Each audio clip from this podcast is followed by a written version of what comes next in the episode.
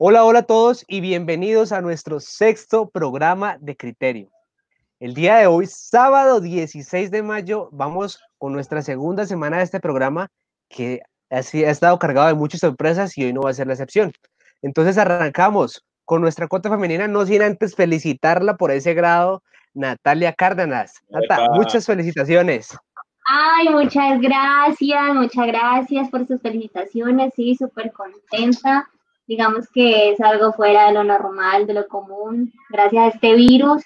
Pero bueno, agradecida con Dios y la vida porque me permitieron llegar hasta este momento con vida, con salud y por este gran logro que fue mi grado y mi título profesional.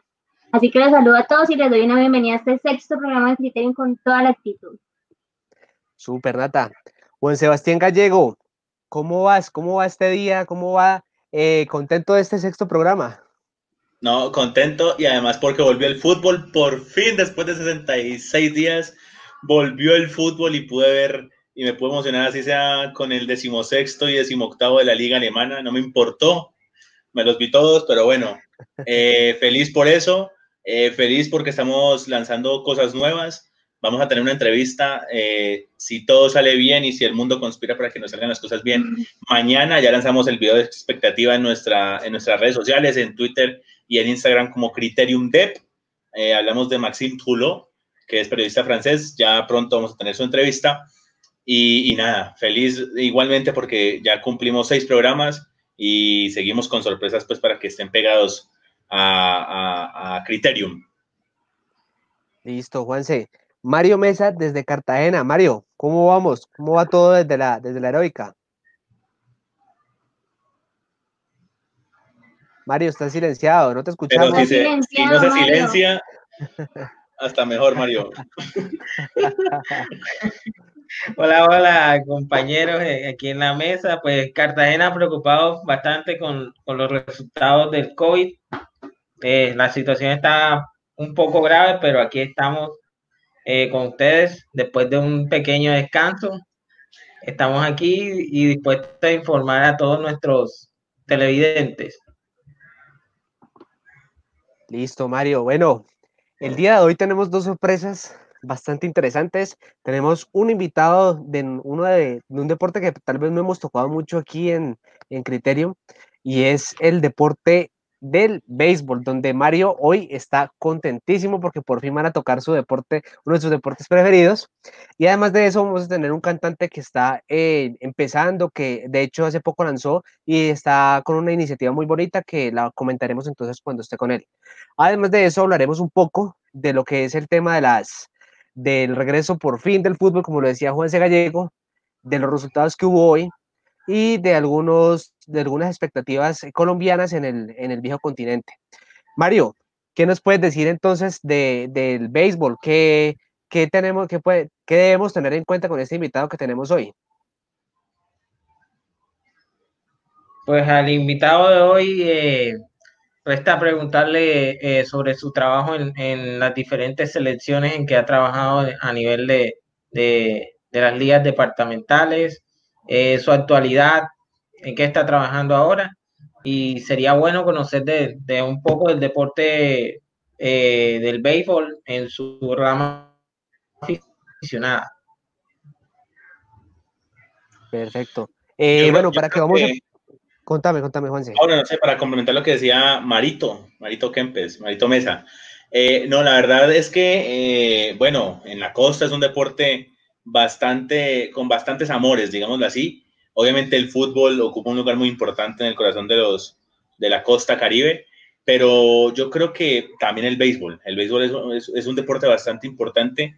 Eh, aquí no tanto, aquí digamos eh, no ha tenido mucha importancia, pero hemos tenido grandes beisbolistas colombianos que han brillado en grandes ligas y, y hace rato, hace rato no se ve, bueno, Urchela eh, que recientemente ha brillado en las grandes ligas, pero, pero hace mucho no se ve un, un, una buena cama de beisbolistas colombianos en el exterior. Bueno, chicos, para ir entrando un poquito en materia, ¿qué sabemos, qué sabemos del, del, de lo que es la liga, eh, la liga de béisbol profesional de Estados Unidos, la MLB? Mario, de pronto sabes un poco al respecto. ¿Qué, qué tenemos al respecto de esa información? Mario es un entendido de este tema. A ver. Sí. Bueno, la, la, MLB, la MLB en estos momentos está, como todos los como la mayoría de los deportes, paralizada por, por el, el problema del, de la pandemia del coronavirus. Estamos esperando de que, de que la organización de la MLB y el sindicato de jugadores, que es muy poderoso, eh, lleguen a un acuerdo en el tema salarial y el tema de inicio de campeonato, de medidas de seguridad para los jugadores y sobre todo el sistema del campeonato que va a variar. Entonces, es muy probable que sí sea una temporada, pero corta, o en definitiva, si la situación de sanidad en, Estados Unidos no mejora, eh, no habrá temporada de béisbol de grandes ligas en, esta, en este año. Bueno, Nata, ¿qué sabemos? ¿Qué, qué, qué, cuál es tú como, como, qué es lo para ti, qué es lo atractivo del béisbol?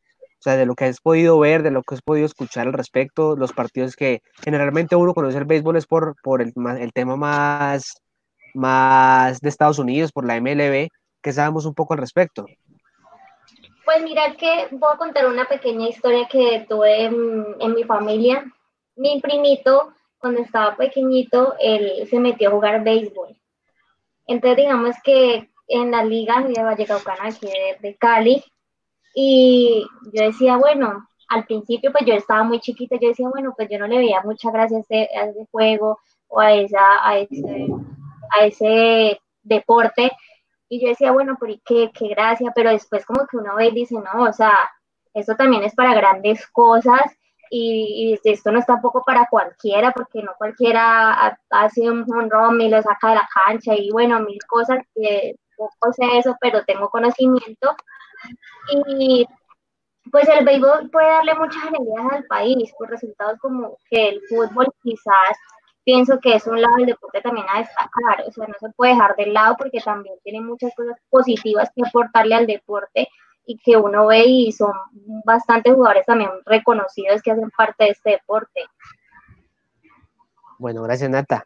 Hablando un poco del invitado, podemos decir que Jesser Pozú, eh, él estuvo en las ligas tanto del Valle como la de Antioquia, siendo el técnico, bueno, entrenador de, de béisbol. Eh, entiendo también que hizo parte como el como fue como el presidente del, de la parte de la Liga Vallecaucana de béisbol. Entonces. Exacto, bastante tiempo presidente de, de, esta liga, eh, pues de nuestra liga, hablando, pues, eh, Juan Pablo, mi persona y Natalia, porque pues Mario está en Cartagena. Pero bueno, este, Cartagena es, ¿no? sí. sí, sí, sí, en Cartagena. Exacto, entonces, eh, de nuestra liga yecaucana de béisbol, y hace más o menos cinco años ya, eh, dejó de ser el presidente de, la liga, fue a Antioquia y ahora ya está de vuelta eh, en, nuestro, en nuestra ciudad para, para ser también coordinador de entrenadores de, esta liga yecaucana de béisbol. Perfecto. Bueno, eh, bueno, muchachos, yo creo que estamos teniendo como problemas técnicos con nuestro invitado. Entonces, un poco de, ahí de problemas, pero bueno, nada que no podemos resolver. En el tema de conexión, entonces vamos, mientras lo resolvemos, vamos a ir tocando entonces el tema que nos, que también con el que todos los amantes del deporte están emocionados porque por fin se ve una luz al final del túnel y, es, del túnel y es la vuelta del fútbol en la Bundesliga. Entonces, chicos, ¿cómo vieron los partidos de hoy? Por ejemplo, el clásico Borussia Dortmund versus Schalke 04, ¿qué tal? Si me preguntan a mí, de, deprimente el fútbol sin, sin aficionado. Fue muy contundente, fue muy contundente el Dortmund, fue bastante contundente, se notó, pues entró con toda, realmente eso fue, no, y no creas, todo el mundo, o sea, yo tenía mi WhatsApp, o sea, todos los estados eran de todos los partidos de la Bundesliga, o sea, yo decía, Dios mío, les hacía mucha falta, y de verdad es que en parte hace falta, pero Dios mío, eso todo el mundo publicaba eso, que el gol, que el video, que volvió el fútbol, pero sí, todo el mundo estaba bastante emocionado de la vuelta. Me dañaron, la liga. Me, dañaron el parlay, me dañaron el parlay, pero bueno. Eh, bueno, con respecto, con respecto a este partido, eh, no, mejor, mejor, que siga Mario mientras se quita esa alarma de fondo y, y, después ya les digo mi opinión. Bueno, muchachos, yo, yo los puedo decir de mi parte. Eh, ¿Qué considero yo? La verdad, el, bueno, hablando del partido del Borussia Dortmund con el Schalke 04, como decía Nata, un Borussia Dortmund bastante contundente, sin miras, de hecho pareciera que, o sea, su nivel de juego está muy, muy alto, pareciera que no hubiese una para de más de dos meses, mientras que el Schalke 04 se nota totalmente la para de todo este tiempo, se nota que el trabajo, tal vez el trabajo desde casa de sus jugadores no ha sido el mejor, tal vez el, trabajo el poco tiempo que se les dio desde el inicio del entrenamiento hasta el inicio del reinicio de la liga, eh, no fue como el, indicado para ellos y se notó un Schalke 04 lento, un Schalke 04 muy soso para jugar, de hecho llegaba a destiempo a todas las jugadas, mientras que un Borussia Dortmund con transiciones rápidas, eh, defensa, ataque, ataque, defensa, eh, unos laterales en un nivel excepcional, ambos, tanto Hakimi como Guerreiro, la sacaron del estadio hoy, un Haaland que la verdad sigue estando on fire a, pesar de, la para que hubo. Entonces, la verdad, la verdad estuvo bastante interesante ese, partido y bueno, Juanse, ahora que ya podemos, hablar, contanos. No, la verdad pensé, porque yo eh, tuve la oportunidad también de verme ese partido que, estaba ganando 4 por 0 o 3 por 0 el, el Dortmund y que después finalizó un 4 por 4 eh, que de hecho también fue un derby entre el, el, el, Dortmund y el Schalke. Eh, fue un partido grandioso. Hace mucho no veía un, un, un estilo de juego eh, tan marcado y tan bueno en ambos equipos. Y como decía Juan Pablo, esa para se notó más para el Schalke que para el, para el Borussia Dortmund. Igual el Borussia Dortmund en cada fila tiene jugadores excepcionales, comenzando desde el Burki, que es el arquero, que para mí es un arquero infravalorado. No le han dado el nivel que se merece en serio porque de hecho en la Bundes, en, perdón, en la selección suiza prefieren a Sommer antes que Burki. Entonces, comenzando desde ahí, ya eh, malgastan, digamos, un talento que tienen en, en, en, el banco, en este caso en la selección suiza. Ya de otra parte, eh, bueno, Julian Brandt, eh, perdón, sí, ¿es Brandt? Sí, Brandt. Es un jugador excepcional también. la creación que tiene, la vista que tiene al, momento de hacer eh, jugar y transportar la pelota es magnífica. Y bueno, eh, hoy aprendí algo, es Holland, no es Haaland, pero bueno, eh, Erling Holland, el noruego, el joven noruego que es la superestrella del Dortmund y, también de la selección y que marcó nueve goles en el, en el campeonato sub-20 con, con, su selección frente a Honduras, solamente en un partido. brillante también este jovencito que también innovó a la hora de festejar. Tengo varias cositas anotadas, ya después eh, que avancemos y que creo que vamos a seguir hablando de este tema porque infortunadamente no nos contesta nuestro primer invitado, eh, pues tendremos entonces eh, unos daticos por ahí que estuve pendiente pues de, de, de, de, la transmisión. Y hay una cosa que notar, felicitaciones a la gente de ESPN y de Fox Sports porque igual hacen la misma, son la misma casa de Walt Disney Company pero, pero felicitaciones porque hicieron un trabajo logístico impresionante para transmitir un partido, porque es como si lo, estuviéramos transmitiendo así, viendo la pantalla, Juan Pablo desde casa, yo desde casa, Natalia comentando también desde casa y Marito eh, también hablando de béisbol desde casa. pero, entonces, pero entonces, la verdad, hacer una transmisión de esta manera y que sea tan fluida es, es un logro magnífico para ellos. Sí. Totalmente, una felicitación grande para ellos. Mario, ¿qué ibas a decir? No, que pues a mí no, en realidad como espectáculo no me gustó porque me parece que le hace mucha falta el público al, al, fútbol. Y eso se vio un clásico Dortmund-Schalke que normal, normalmente debería tener 83 mil aficionados y hoy las tribunas vacías, o sea, parecía es un velorio. Pero digamos que es que las circunstancias no se prestan, o sea, las circunstancias eran o jugaban a puertas cerradas sin público o, tenían que buscar la solución para volver dentro de toda esta liga. Y también está el hecho de que pues se prohíban los abrazos, a, pues abrazarse celebrando un gol, cuando en el, en el resto del partido se pueden tocar, es decir, en los acercamientos por el balón, por quitar el balón, por todas esas cosas, pero igual, eh, pues son cosas que se, se, tienen que hacer porque si no, pues no, no van a combatir lo que estamos viviendo ahora. Entonces, pues Eso es lo mismo que de pronto llegue a pasar acá en Colombia, si vuelven a haber partidos, no van a haber a puerta, no va a haber puerta abierta, van a ser a puerta cerrada. Sí, ahora, ahora que Sí, Nata lo habla, de hecho, Eh, eh, Juan, reco- no, recogiendo, contame, contame, Mario. No, no, que se entiende que es por la situación, pero sí hace mucha falta el público. al- Ah, no, fútbol. claro, montón. Totalmente. Totalmente. De hecho, lo que decía Nata, eh, recogiendo un poquito en el Twitter de Falcao, él habló mucho de lo que, habló un poco de lo que dice Natalia, y es que no se entendía por qué la prohibición de los, de los abrazos en, las celebraciones, si en los tiros de esquina igual iban a estar todos juntos, si el, en el contacto igual iba a estar ahí. De hecho, un periodista eh, colombiano también lo dijo, dijo que el, el deporte, o sea, si se supone que son jugadores sanos, porque se supone que para poder que estén dentro del campo, dentro del terreno de juego, es porque arrojaron negativo en el virus. Entonces. ¿cuál es la necesidad de evitar que celebren de la manera? O sea, por ejemplo, me parece que eh, eh, Holland, como dice Juan C. Gallego, no fue, eh, fue muy, digamos que creativo en la forma de celebrar, pero no es igual ver estas celebraciones así de lejos a de pronto ver la emoción eh, de dos compañeros saltando encima, de- en- encima del uno del otro, o no sé, haciendo, eh, cuadrando cualquier tipo de, de- festejo, bailando, la manera que sea. La verdad, eso, eso eh, digamos que hace que se extrañe un poco la situación. Claro, y digamos De que ya es como de, de acostumbrarnos porque, pues, o sea, digamos que ellos, lo que tú dices, Juan Pablo, que los abrazos, que el baile, que, que el toque de hombro, bueno, lo que fuera como la forma en la que ellos celebraran. Y ahora cambiar esa costumbre de euforia de celebración a tener que celebrarlo como, bueno, yo aquí, tú allá, hicimos gol y ya, o sea, eso es como, como no tan, no tan emocionante, como que hice el gol, eh, pero no de la misma emoción de celebrarlo con todo el equipo, por decirlo así. De hecho, hoy ocurrió algo muy chistoso y fue que eh, en Caracol estaban presentando el partido de España contra Holanda, ¿no? Ese partido finalizó 5 por 1 a favor de la selección holandesa.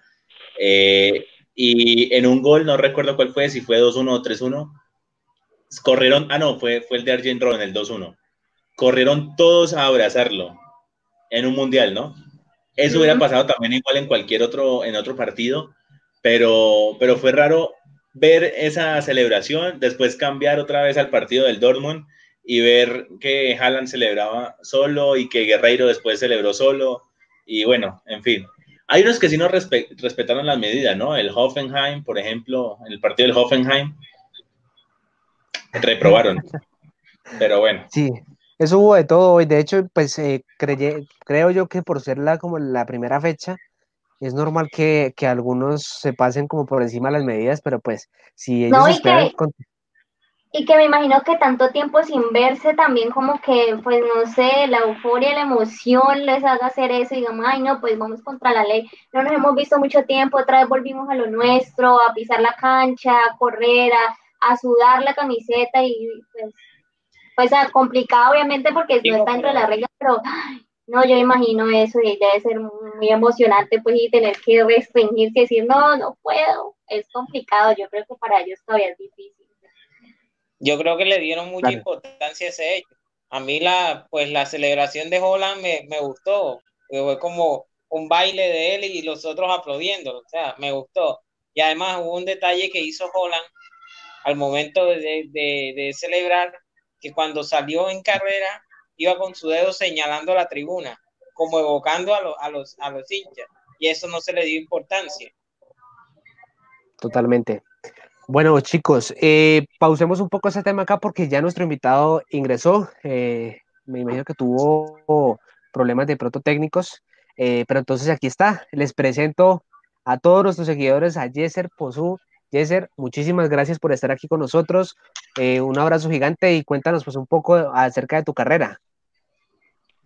Buenas tardes, ¿no? Gracias por la invitación al programa. Estuve viendo las, alguno que me mandó Juan Sebastián. eh, eh, muy bueno, muy buena la iniciativa. Eh, no, sobre mi carrera, pues yo soy entrenador en la Liga Vallecaucana de Béisbol hace ya bastantes años.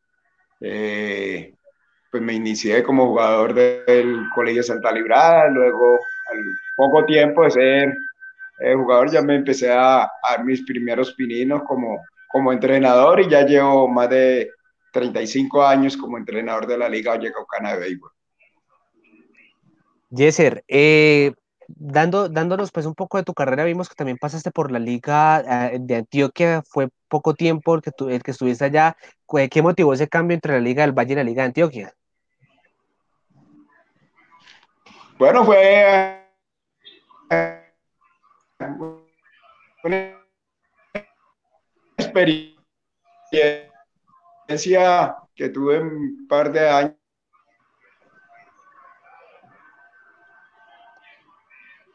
como que se nos fue, ¿no?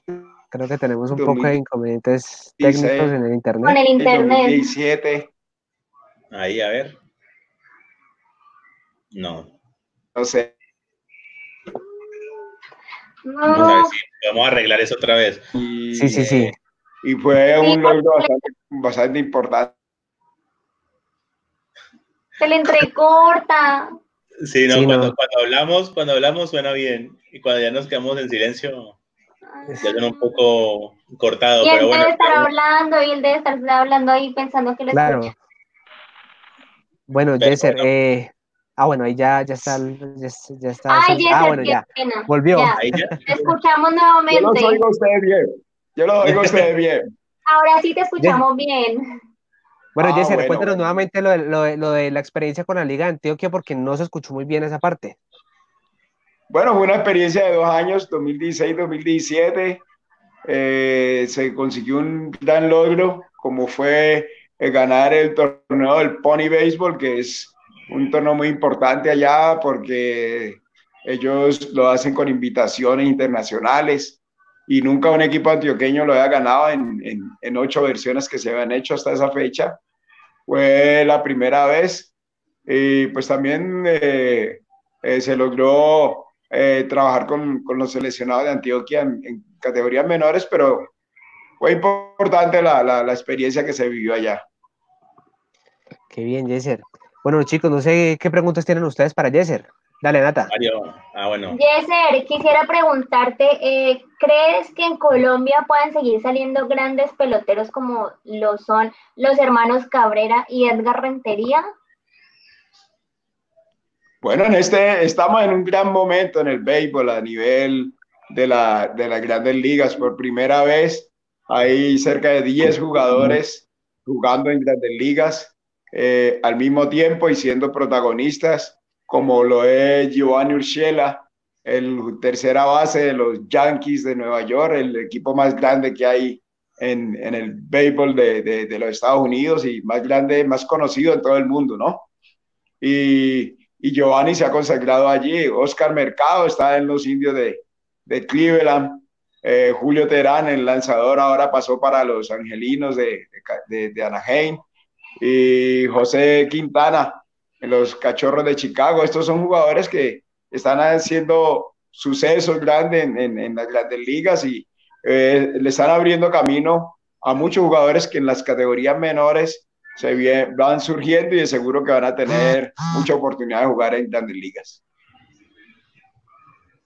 Buenas tardes, Yeser. Eh, les contaba por el interno a los, a los, muchachos que el Valle puede tener en próximos años su primer grandes ligas. Eh, ¿Qué conoces de, de, Andrés Angulo, receptor caleño que está cerca de, de llegar a las grandes ligas? Bueno, Andrés Santiago está precisamente ahora que empezó la, el, el, entrenamiento de primavera, eh, ha venido surgiendo con, con, bastante suceso porque él, él el, fin de año estuvo con el equipo Vaqueros de, de, de, de Montería, que terminó campeón de la, de la Liga Profesional Colombiana. Luego fue con ellos a, a la Serie del Caribe, primera vez que Colombia asiste a la Serie del Caribe eh, Santiago tuvo la oportunidad de jugar allá un par de partidos, le fue bien y el equipo de los gigantes de San Francisco, al cual él pertenece en los Estados Unidos, eh, lo, lo, lo, lo, invitó para, para que estuviera con los jugadores de grandes ligas y tuvo la oportunidad de, de, de jugar con, con ellos en, en, los pocos partidos que, que hicieron pues, antes de que presentara lo de la pandemia. De todas maneras, ya él está siendo visto por, por, por lo de los, técnicos de, grandes ligas y, y, esa oportunidad de seguro en, en próximos años. Jesse, una pregunta. Eh, ah, bueno, dale, dale, Mario. Sí, sí, sí, Juan, sí, sí, Juan. Ok, listo. Bueno, eh, una pregunta. Eh, de pronto, la selección sub-23 de Colombia, la que disputó ese mundial, hay gente, hay gente que la critica mucho, o sea, no es, no es la mayoría, pero hay mucha gente que sí la critica porque pues éramos locales, digamos, la posición no fue la mejor, pero hizo un muy buen papel jugando contra selecciones muy importantes y de bastante peso en lo que es al, al, béisbol. ¿Qué opinión te merece a ti esa, esa, esa selección y esa nueva camada de, de, de beisbolistas que vienen y que posiblemente también accedan a las grandes ligas? Bueno, lo que pasa, tú sabes que ya los jugadores que están en esas edades eh, ya si pertenecen a las organizaciones, todos no tienen la oportunidad de, de, jugar por su país. Entonces, a todos no los prestaron. Eh, de todas maneras, digamos, Santiago Angulo fue un jugador que no lo prestaron porque el equipo de los gigantes de San Francisco tiene planes con él para, para jugar eh, en los próximos años en grandes ligas y, y, y así están con, con, todos los jugadores. Ellos, los equipos de grandes ligas son, son los dueños de, eso, de, de su jugador. Entonces, en un país como Colombia no tiene la oportunidad de contar con todo su potencial. Y béisbol es un deporte de conjunto donde eh, eh, tienes que ganar todas, todas tus, tus unidades para poder saber que puedes dar un resultado y, y, y, para estos, estos eventos los equipos casi que se juntan es el día que se montan en el avión para ir al, al campeonato, o sea que eh, lo que se lo consiguen en, en, estos torneos son casi que a la suerte y esperando que todos los jugadores den su máximo, su máximo resultado, su máximo nivel para poder conseguir un logro para, para el país, ¿no? Yo le iba a preguntar al invitado que, que si además de, de, Andrés Angulo existía otro jugador eh, del Valle del Cauca con, en el béisbol organizado, firmado por alguna organización de grandes ligas? Bueno, nosotros tenemos eh, otros jugadores que están en ligas menores, como, como de Juan José Pizarro, un jardinero, eh, el nativo de, de, Toro Valle, se, hizo con nosotros desde los 7, 8 años y estaba jugando para los Azulejos de Toronto, eh, todavía está en República Dominicana. Tenemos a Francisco Javier eh, Lucumí, lanzador derecho. Eh, acabó de firmar con el equipo de los Dodgers de Los Ángeles. Eh, y también tenemos a Harold David eh, Melenge, quien juega para los Marineros de Ciare. Ellos tres están en, República Dominicana, pero tenían invitación para ir a Estados Unidos. Lastimosamente, pues eh, lo que está sucediendo no les permitió eh, ir a, los entrenamientos de primavera en Estados Unidos, pero de seguro cuando todo se normalice, ellos volverán a coger su nivel y los equipos tienen planes para ellos. Bueno, Jesser, eh, ¿cuál crees que sea de pronto la razón por la cual la selección Colombia de béisbol no puede ser competitiva frente a otros eh, de su misma, como de su misma sector, de su mismo eh, caso Cuba, caso Venezuela, que ya son potencias reconocidas, y digamos la selección Colombia, eh, como dicen vulgarmente, no le amarra los zapatos. Entonces, ¿cuál crees que sea de pronto la, la situación por la cual Colombia no haya sido capaz de, man, de mantener un nivel ah, pues alto para competirle de igual a igual a, estas elecciones? Bueno, en, en estos momentos ya ya se, han, se ha ido nivelando, pues digamos que los, eh, el, el, equipo colombiano, por, porque eh, los jugadores que están en ligas menores en, en, los Estados Unidos básicamente están surgiendo y están, eh, están subiendo en su nivel. Entonces, Colombia tiene para ir, para empezar a, a a, pelearle a ellos. Y ya una muestra fue en el 2017 en el Clásico Mundial, cuando Colombia eh, en, en, Miami pudo derrotar a, al equipo de, de Canadá y, y, perdió por una carrera nomás contra Estados Unidos, un, equipo súper fuerte. y contra República Dominicana perdió en entradas extras. Eh, o sea que Colombia eh, de seguro en, en, los próximos años va a estar peleando mucho más y sabiendo que está clasificado para el próximo Clásico Mundial, que ojalá se pudiera dar porque eh, las últimas noticias están, dicen que ya no será en el 2021 por, por, por el calendario que se está corriendo. De todas maneras, eh, el, el, los niveles de Colombia eh, han ido sub, subiendo y, y, yo creo que vamos a seguir peleando por, por mejores logros. Yeser, para aquellos que no saben mucho de béisbol, ¿qué es más difícil de hacer? ¿El juego, ¿El juego ofensivo en el bateo o el defensivo en la forma como se colocan las bases y los jardineros de los jugadores? Bueno, las solas estadísticas, el béisbol es un deporte estadístico 100%, y las solas estadísticas te lo dicen. Eh, tú, para, para la, la, la ofensiva, tú para ser un buen jugador ofensivo de 10 veces al bate, fallas 7 y conectas 3 y eres un muy buen jugador, un buen, muy buen bateador.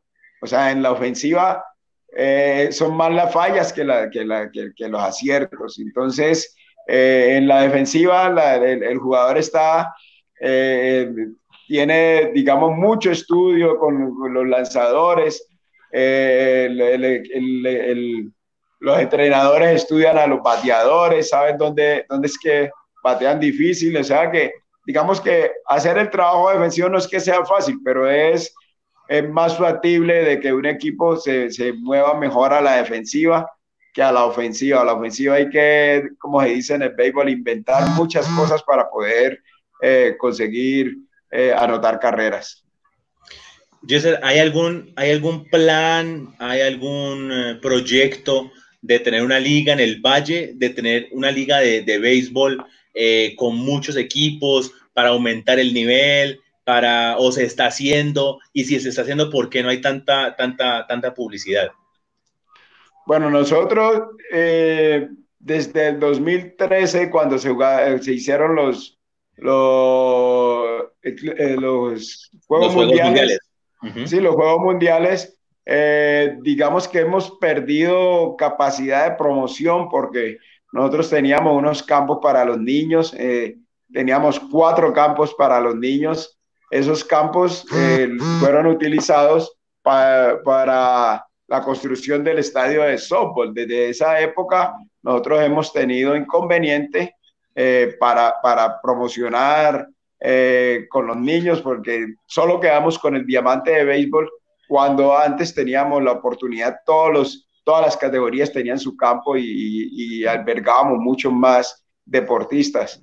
Eh, digamos que se ha venido hablando básicamente con los equipos del interior del país para hacer, un, digamos, como una liga del interior donde los, los jugadores tengan mayores posibilidades de jugar, tengan más turnos, tengan más juegos y así desarrollar el, el, el béisbol en, en, categorías menores y también la categoría mayores, donde digamos una muestra de, de, del nivel que nosotros hemos conseguido fue el, eh, en los pasados Juegos Nacionales, donde, donde por primera vez el Valle clasificó al cuadrangular final y en ese cuadrangular final igual Antioquia, que es también del interior del país, eh, fue eh, medalla de oro, o sea que eh, por lo menos en el interior se viene trabajando de esa forma para, para conseguir mejorar el nivel y darle la pelea a los equipos de la costa.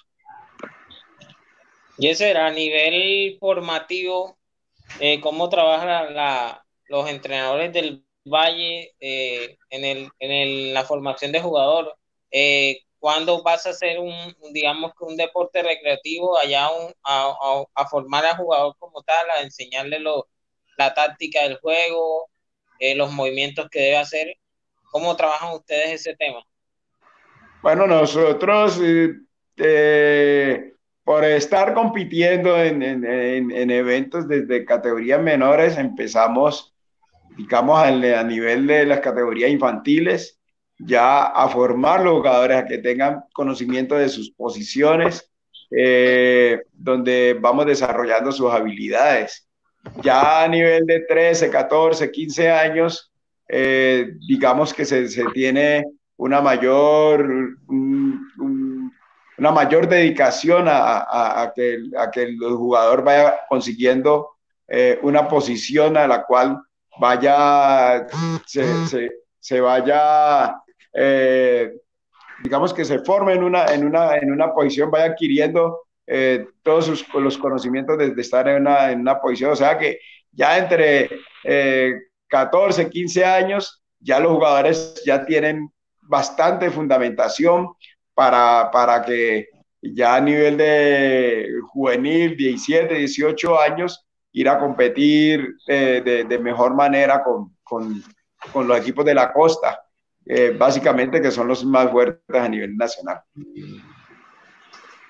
Bueno, Jesser, eh, ¿cuál ha sido el manejo que le ha dado la liga de, en la parte pues, del entrenamiento de béisbol para los, pues ahora en todo el tema de la pandemia, de la cuarentena, pues de que no se pueden utilizar eh, los, como los escenarios principales y como, y como se supone que dentro de poco tiempo tampoco es que se vaya a poder utilizar, ¿cuál es la estrategia a futuro?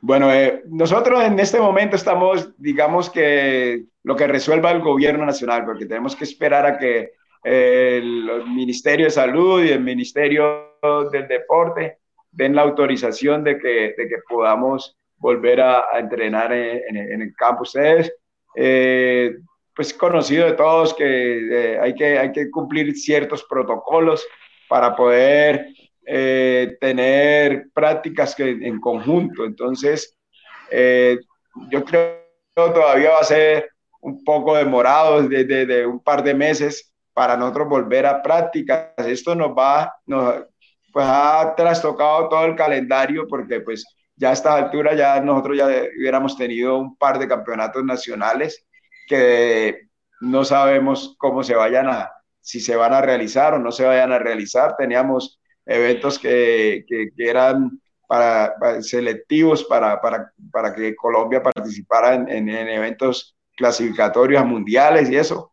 Eh, no sabemos cómo se vaya a dar todo eso porque pues eh, no solamente aquí en Colombia, todos sabemos que es a nivel mundial lo de la pandemia y no sabemos si, si, si algún evento de estos eh, pueda tener, se lleve a, a cabo en, en, los últimos meses del año. Yeser, tengo una... Eh, eh, sí, Nati. Dale, dale Marito, dale, dale, dale, dale, dale, Marito. Eh, ayer en una entrevista que le hicieron a Orlando Cabrera, Orlando Cabrera decía que el béisbol en Colombia le van a prestar más atención cuando llegue un cachaco a las grandes ligas. ¿Usted qué, qué piensa de eso? él, él, está diciendo exactamente lo que nosotros, nos, nos, digamos que, que, tenemos en la cabeza hace 15, 20 años. Nosotros eh, todo el tiempo lo hemos dicho de que el béisbol básicamente en el interior de, de, del país, o sea, por acá, donde nosotros, en, en Antioquia, en Bogotá, va, va, a llamar mucho la atención el día que, eh, de que un jugador llegue a grandes ligas, porque es eh, el tener un jugador en, en, el máximo nivel, donde, va, donde es todos los días, todos los días dándose información, eh, compitiendo se tiene noticias de que el jugador salió, batió, que quiso, hizo una cosa, que hizo otra. Entonces, eh, cuando un jugador del interior llegue a, a, las grandes ligas, de seguro que, que nosotros vamos a, a, vamos, a tener más, vamos a tener más atención. Orlando lo decía, es porque él sabe que los presupuestos de, de, de las federaciones se mueven a nivel Bogotá. Entonces, eh, cuando un jugador del interior del país eh, llegue a las grandes ligas, pues de seguro que a nivel Bogotá se va a pronunciar más lo, lo, lo que es de, del béisbol en cuanto a, a, recursos y en cuanto a atención para este deporte. Bueno, Jesser, eh, te agradecemos mucho por haber estado con nosotros compartiendo este espacio. Eh, pues sabemos que no ha sido fácil todo el tema de la cuarentena, todo el tema del, de, del coronavirus eh, se ha, ha, trastocado un poco como los calendarios, como decías. Y bueno, eh, déjale un saludo pues a nuestros seguidores y darles un mensaje eh, acerca del béisbol ya que estás metido en ese campo, todos los que, todas las personas que están esperando nuevamente volver, pues, poder volver a entrenar y las personas que quieren entrar pues al, a este maravilloso juego. Bueno, muchas gracias a ustedes por la invitación. Eh, disculpa un poco la demora en, entrar, pero bueno, ya estamos aquí, es lo más importante.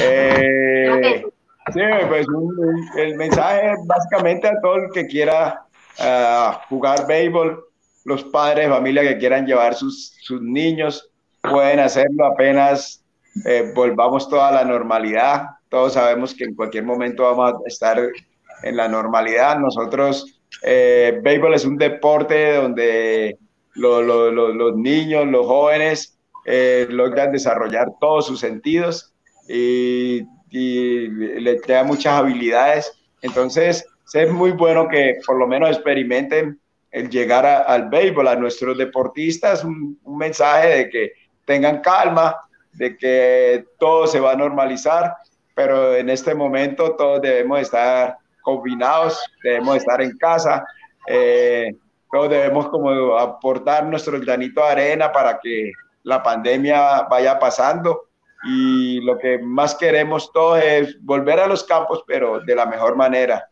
La manera de... Sí, dímelo. Una, una, una, cosa, no sé si está leyendo los comentarios ahí y ya con esto también nos despedimos. Un saludo de Víctor Andrés, ¿no? Gallego, que ahí desde Putumayo le está sintonizando también para que, ah, bueno. para que lo tengan en cuenta. Pero bueno, no, un saludo a Víctor. Víctor fue, mira, Víctor fue campeón nacional, el primer equipo del Valle campeón nacional en el año 86 en Medellín, dio la vuelta olímpica, dimos la vuelta olímpica en el Estadio Pascual Guerrero, estadio lleno, todas las cosas. Fue un recuerdo muy, muy grande. Todas maneras, pues imagínate, desde el 86 nosotros ya fuimos campeones nacionales, hemos conseguido varios títulos más y, y, hemos estado peleando ya ah, en, en, los últimos años fuimos subcampeones nacionales en la categoría juvenil, en Barranquilla el año anterior, eh, clasificamos al cuadrangular final en mayores, o sea que estamos trabajando para, para que el béisbol del Valle esté en lo más alto y pues el, el, el, mensaje es de positivismo para todos, para que todos tengamos ánimo y, y que no nos, dejemos, no nos angustiemos en esta época de pandemia y, y, sigamos para adelante. Exacto. Muchísimas gracias, Jesse, por haber asistido con, a nosotros con esta entrevista. Con mucho gusto. Y ojalá podamos, podamos hablar más tarde para, para, para tener nueva información acerca de cómo se va a desarrollar eh, el béisbol, no solamente en el Valle del Cauca, sino también en Colombia y de las futuras estrellas que también tengamos en las grandes ligas eh, de todas partes, no solamente en Estados Unidos, porque también hay grandes ligas en, en, en Asia. Bueno, no, mucho, con mucho gusto. Vale. Gracias, Jesser. Bueno, con gusto. Listo, bueno, Juan Pablo. Bueno, chicos, eh, ahora, bueno, eh, ya tenemos nuestro invitado deportivo y pasamos ahora con un gran invitado musical que tenemos el día de hoy. No sé si de pronto le suena esta canción.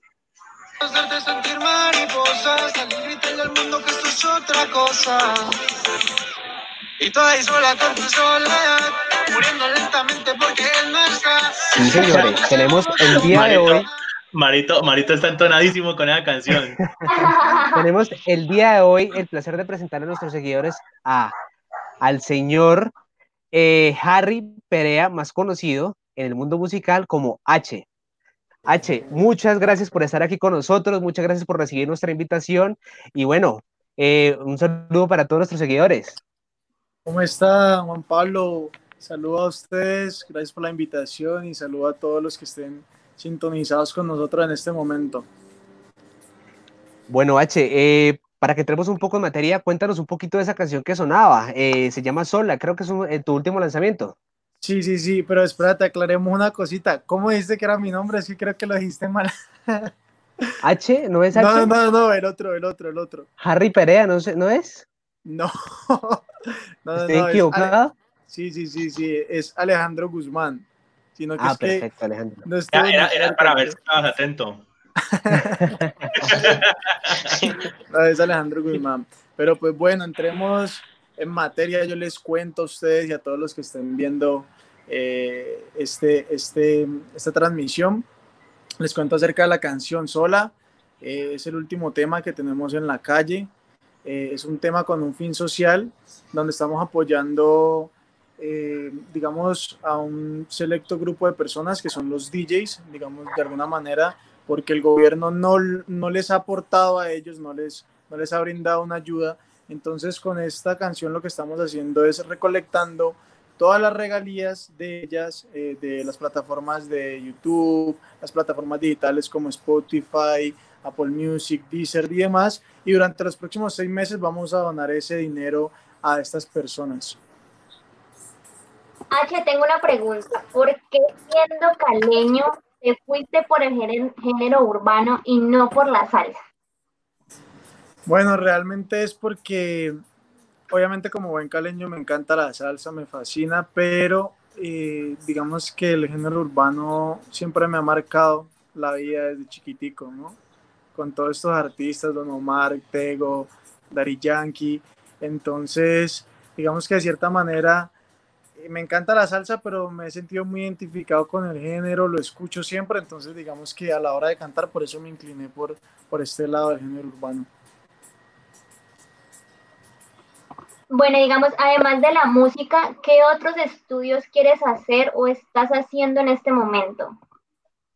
Bueno, yo antes estaba en la universidad, estaba cursando administración de empresas, hasta quinto semestre llegué, pero eh, digamos, debido a, toda la preparación que lleva esta carrera artística, me tocó abandonar la universidad y enfocarme solamente, digamos, en esto. Entonces, por ahora, Estoy dándole full a la música, grabando, practicando, preparando música, preparando los shows y todo lo que, digamos, con todo lo que teníamos planeado antes de que sucediera, sucediera esta pandemia. Dentro de tu... ¿Cómo, H, buenas noches, ¿cómo, cómo estás eh, precisamente de esa pandemia?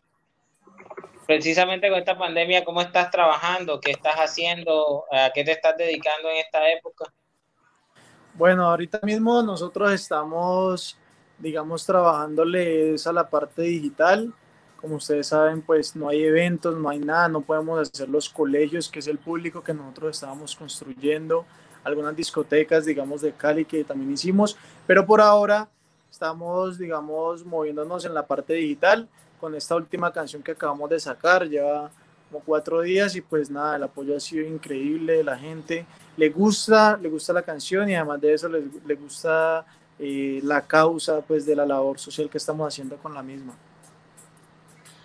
Ya dijiste, H, eh, pues, ¿por qué, ¿por qué, estábamos haciendo este, este tema, ¿no? De, de donar y de, ¿cómo se dice? La y de, de, de, las regalías que estabas dando con tu canción para, para, para, los DJs y para las personas que no han sido, digamos, beneficiadas con, por el gobierno. Pero, pero ya tenías algún proyecto con ellos, ya desde hace rato eh, venías planeando algo, o sea, si digamos esta pandemia no hubiera sucedido, ¿tenías algo también con ellos o, o simplemente fue el gesto también en esta época de pandemia? No, realmente la idea surge es por la pandemia. ¿Me entiendes? Nosotros nos pusimos a ver y uno de los, de los gremios más afectados eh, claramente ha sido el del, entretenimiento porque eh, dijeron que no, no, iban a haber eventos durante los próximos 18 meses, no hay discotecas abiertas, eso será lo último que abren. Entonces, los DJs, como tú sabes, trabajan y viven desde los fines de semana, a los cuales, digamos, van y hacen sus toques y demás. So, por esa razón, escogimos ayudarlos a ellos. H, ¿te gustaría en algún momento arriesgarte con otro género o hacer un junte con algún artista de otro género. Sí, claro que sí. De hecho, dentro de los planes está hacer una canción eh, tipo la de Alguien Me Gusta, la de Andy Rivera. Algo así, una fusión, digamos, entre el reggaetón, pues, y la música popular que hoy en día, digamos, tiene loca la gente porque la logra identificar bastante. Claro que sí. Yo tengo, tenía otra pregunta y es acerca de, digamos, de la inspiración.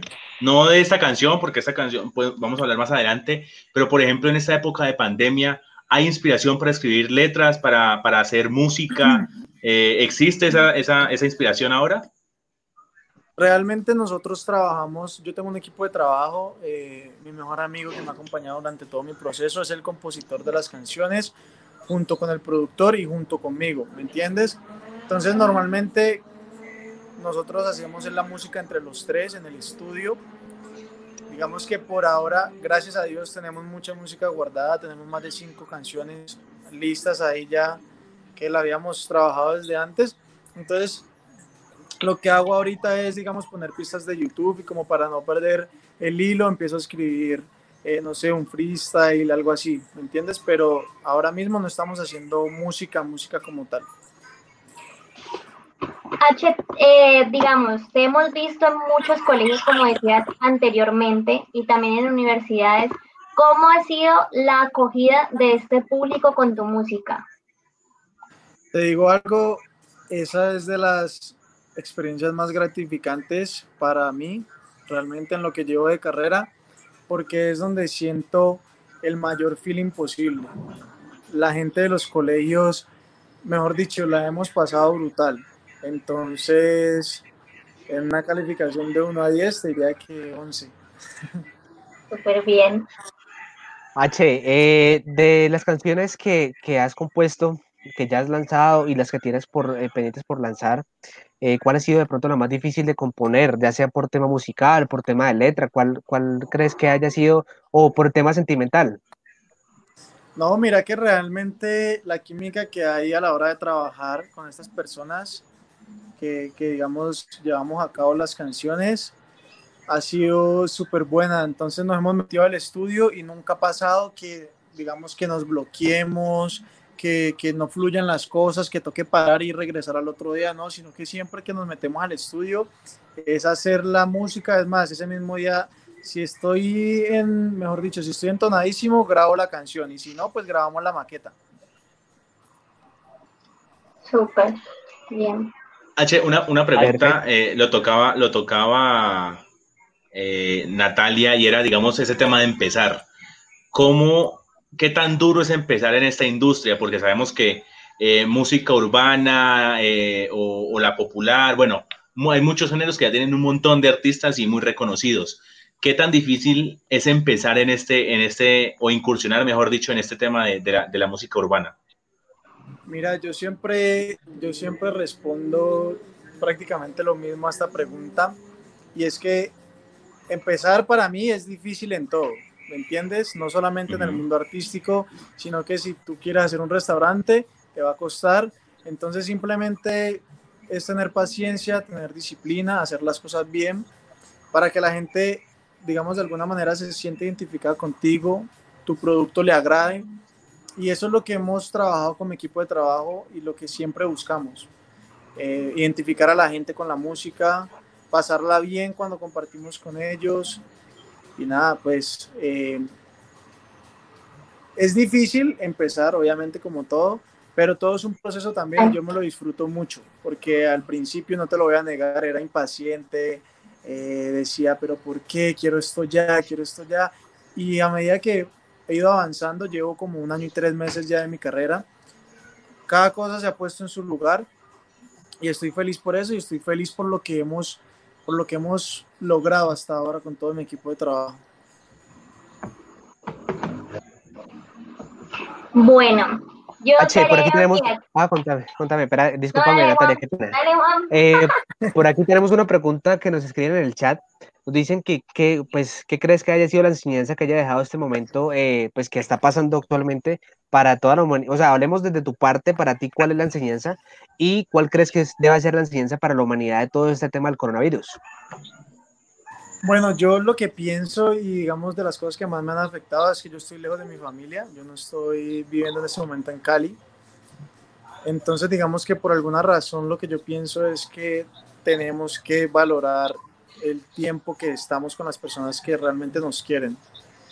Eh, y, y, no solamente las personas que nos quieren, sino valorar todas las cosas que nosotros podemos hacer. Eh, en este momento las personas desean hasta salir a tomar aire fresco, nada más. ¿Me entiendes? Entonces son las pequeñas cosas que uno no se da cuenta porque se vuelven tan monótonas que, o sea, pierden, pierden el valor para ti o, bueno, para las personas. Entonces, por esa razón digo que, que es valorar cada cosa que pasa en tu vida. Yo quiero saber cómo es la historia o cómo creaste la canción Sol. ¿Cómo nace? Bueno, esa canción en medio de, de, esta pandemia puse en mi Instagram a las personas que me siguen y que me apoyan, les puse la cajita de preguntas y les dije, quiero que me den, por favor, las palabras que a ustedes les gustaría que yo utilizara en una canción. De esta manera la gente empezó a reaccionar, me mandaba palabras, me mandaba palabras y por medio del teléfono íbamos armando la canción con Moni, que es mi mejor amigo. Hasta que salió la canción, la grabé y esperamos el proceso pues que lleva de mezcla, de masterización y ya, para afuera. Ah, no, en toda esta creación tuvo que estar presente todos tus seguidores. Exacto, esa era la idea, digamos que las, las, las palabras que ellos me dieran, yo las iba a involucrar en la canción y pues así fue. Súper bien. ¿Crees que ese, crees que hace, pues hacer participar a tus seguidores les da de pronto un sentido de pertenencia más en esta canción y de pronto lo pueden sentir más? Claro que sí, porque pues si, si tú me escribiste una palabra y yo la saco, obviamente vas a decir como que, hey, fui yo el que esa Fue por mí. Sacó mi palabra, eh. Exacto. Entonces, obviamente, sí. De hecho, eso les gustó mucho y, no solamente va a pasar en esta canción, sino que a medida eh, esa actividad me gustó bastante y lo podemos llevar a cabo. ¿Cuál crees que sea el manejo? Bueno, eh, desde, la música urbana, porque si nos vamos a hablar de, digamos que de enseñanzas, pues la verdad, escuchando tu canción, digamos que es, es diferente a todo lo que uno escucha generalmente en el, en el, en el género urbano. ¿Qué esperas tú como H eh, transmitirle a tus seguidores, a las personas que escuchan tu, música?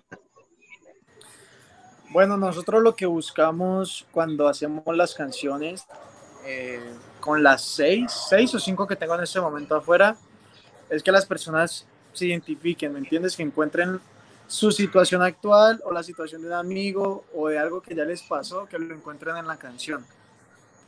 Entonces, digamos que la, la manera de, de, crear la música de nosotros es pensar en situaciones comunes, generales, que le pasen a todos los, los seres humanos y de esta manera pues transmitirlo y que la gente, como te digo, se identifique. Bueno, H, eh, otra cosa que tengo por ahí pendiente es eh, cómo se maneja el tema con los otros artistas. Eh, ¿Se maneja pronto una envidia, digamos que musical, o has tenido el apoyo de muchos otros artistas pues que te han ayudado a impulsarte en, el medio? No, mira que realmente yo, en lo personal, porque no puedo hablar por todos, yo no he tenido roces con nadie. de hecho, soy muy amigo de todos los artistas de Cali, porque son los que conozco eh, próximamente supongo que viendo aquí en Medellín conoceré los de acá. Pero con los de Cali hemos tenido una relación buena todos, nos ayudamos, sabemos que las cosas se, se le dan en el momento indicado, digamos, a, a quien lo merezca, pues, a quien se lo haya ganado, el que esté trabajando fuerte. Entonces, de hecho, tengo una canción que se llama Sexto Sentido, que es de mis favoritas y es con dos artistas de Cali. Entonces, eh, por ahora no he tenido ni roces, ni siento envidia, ni tampoco siento que ellos sientan envidia por mí, ¿me entiendes? Siempre en la misma sintonía. Vale. H, ¿cuál es el, cuál es el, bueno, te vas, ¿qué ibas a decir? ¿Qué ibas a decir que te noté, que, que perdón que te interrumpí? sí, no, tranquilo. De hecho, de hecho quería, hacerte como volar la imaginación con respecto, digamos, a, un sueño. Digamos, no sé si H en algún momento se ha visualizado con un artista internacional, pero obviamente, obviamente uno, digamos, no, bacano hacer un junte con, con Yankee, con Arcángel, con Tego, pero, pero algo que os digas, no, me planteo hasta el 2022 y hasta ese año tengo que hacer un junte con, no sé, algo, algo a muy corto plazo. Algo a muy corto plazo. De hecho, bueno, no, no voy a hablar de eso, pero pues ya que me lo preguntas, hablemoslo, toquémoslo. Yo tengo una canción que es muy especial para mí, es demasiado buena, estoy seguro que esa canción, digamos, va a funcionar de la mejor manera, que con esa canción voy a girar, mejor dicho, no te imaginas. Y estamos detrás de que un artista top se monte, que posiblemente sea Lenny Tavares, sea Rau, sea Fate, sea por esa onda, que realmente cualquiera de los tres para mí sería demasiado emocionante que esté en mi canción. Pero ya hablándote de, mi sueño de grabar con un artista sería con Maluma. Pero como te digo, todo es un proceso. Talento, talento colombiano. Sí, sí, igual no estás tan lejos de ese proceso, digamos que ya el primer paso ya lo diste y, vas por grandes cosas, o sea que por ahí vas. Sí, así es. y estando en Medellín está más cerca de Maluma. ya al menos, ya el primer paso ya, ya hizo. De hecho, desde, desde, mi balcón veo la montaña, allá está, donde vive él. Ah, no, ya, estás ahí nomás. Es seguir el proceso, que eso se puede. Eso es que coja el metrocable y listo. bueno, H, eh, ¿Cuál es la razón por la cual generalmente los artistas suelen emigrar de Cali a Medellín? En este caso tú, eh, ¿por qué emigraste eh, de Cali a Medellín? Bueno, lo que normalmente sucede, y de esto sí me gusta hablar bastante, es que la industria aquí en Medellín se ha codiado mucho y han salido muchos artistas, muchos productores, muchos compositores, porque se han dado muy bien la mano entre ellos y han creado una industria. Eso es lo que le ha faltado a Cali y a algunas otras ciudades, que es darse un apoyo grupal. Y es algo que yo he venido intentando crear, digamos, en Cali con esta canción que hice, porque fui los, digamos, el que tuvo la iniciativa de crear el Junte, así le pusimos inicialmente el Junte, y, y crear industria en Cali porque conozco demasiado talento. ¿Me entiendes? No digo que venir a Medellín sea malo o algo así, no, sino que en Cali también se pueden hacer cosas bien interesantes. Pero la razón por la que yo estoy aquí, no, digamos, no es tanto de creación de música y así, sino que es más como de preparación como artista mía, ¿me entiendes? Vocal, eh, de acondicionamiento físico, corporal, en ese sentido. Eso es algo, eso es algo que, por ejemplo, Ah, no, no, no, dale, dale, Natalia. No, no, no, no, no, no, lo que voy a pedir, lo que voy a pedir debe ir después de tu pregunta. no, voy yo, voy yo, No, vamos, no, yo. Eh, eh, yo digo, yo digo que, que de pronto los artistas caleños necesitan salir para brillar. Ya pasó con, con Cali el Dandy y tú también estás en Medellín. ¿Qué, por qué pasa eso? Es que no, no escuché bien. No, que, o sea, necesitan salir de Cali para brillar. Los artistas urbanos. Bueno, es que el, realmente el público de Cali, y lo hablo porque en, en algún momento yo fui público y no artista, el público de Cali es bien exigente, ¿no? Entonces muchas veces eh, puede que si no te ven trabajando y no te ven enfocado, no te presten atención. ¿Me entiendes? Pero por eso te digo que, digamos, los colegios que yo he hecho, que han sido como cuatro o cinco en Cali, ha sido una acogida impresionante. Y la gente ve, la gente ve la seriedad, la gente ve la, los videos de calidad, la música de calidad, y eso los motiva y eso los hace creer antes, antes de que hable Natalia, porque después me va a interrumpir. No, por eso me quedé calladita. no, mentiras, H, hablabas algo importante eh, y quiero, pues no sé, de pronto hay gente que nos está viendo y que quiere ser cantante y, y una superestrella mundial, nunca se sabe, pero H, hablabas algo sobre el acondicionamiento físico. Es importante eso a la hora de ser, de ser artista, porque uno piensa que no, solamente es cantar bonito y ya está pero en un concierto no creas, o sea, el vestuario sale empapado porque uno se mueve, canta, grita, salta, de todo. Y eso es algo bien importante. ¿Cómo has vivido ese, cómo, exacto, cómo has vivido, por ejemplo, ese acondicionamiento físico que yo no sé, no sé, no sé si, si, si también lo pensaste, pero yo, yo en algún momento pensé también, no, eso es fácil, uno canta, tiene una voz bonita y ya está. ¿Algunas Correcto. pensaste eso y cómo lo has vivido? Todo lo que dijiste es cierto.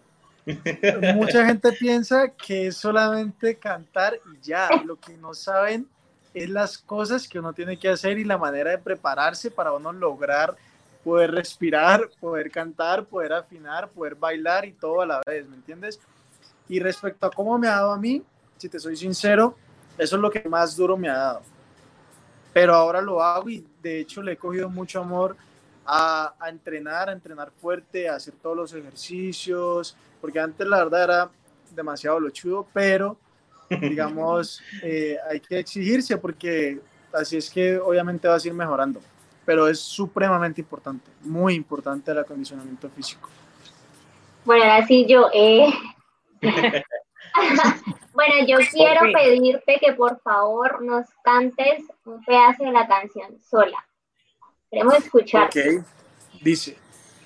¿Por qué no quieres admitir que estás sufriendo y que te sientes sola? Si él no te valora, solo te controla. Yeah, yeah, yeah. Eh, Eh, Sí, sí, si quieren, si quieren Ah, escuchar también. más, ahí está el... ahora canal de YouTube. ahora digo yo. Claro. en el canal de YouTube la encuentran. Ahí está para que queden antojados. Estuve viendo tu- tu- tus canciones, te felicito, es muy buen material, se nota el trabajo, el profesionalismo que le pones, pero me gustó una canción y me llamó la atención de que tiene un millón de visualizaciones en seis meses. Y esa Sí. canción es Piensas en mí. Piensa en mí. ¿Cómo hicieron, cómo hicieron ese video? ¿Cómo es un proceso de, de escogencia de escenario, escogencia de modelo, escogencia de, de vestuario? ¿Cómo es esto para, para realizar ese video?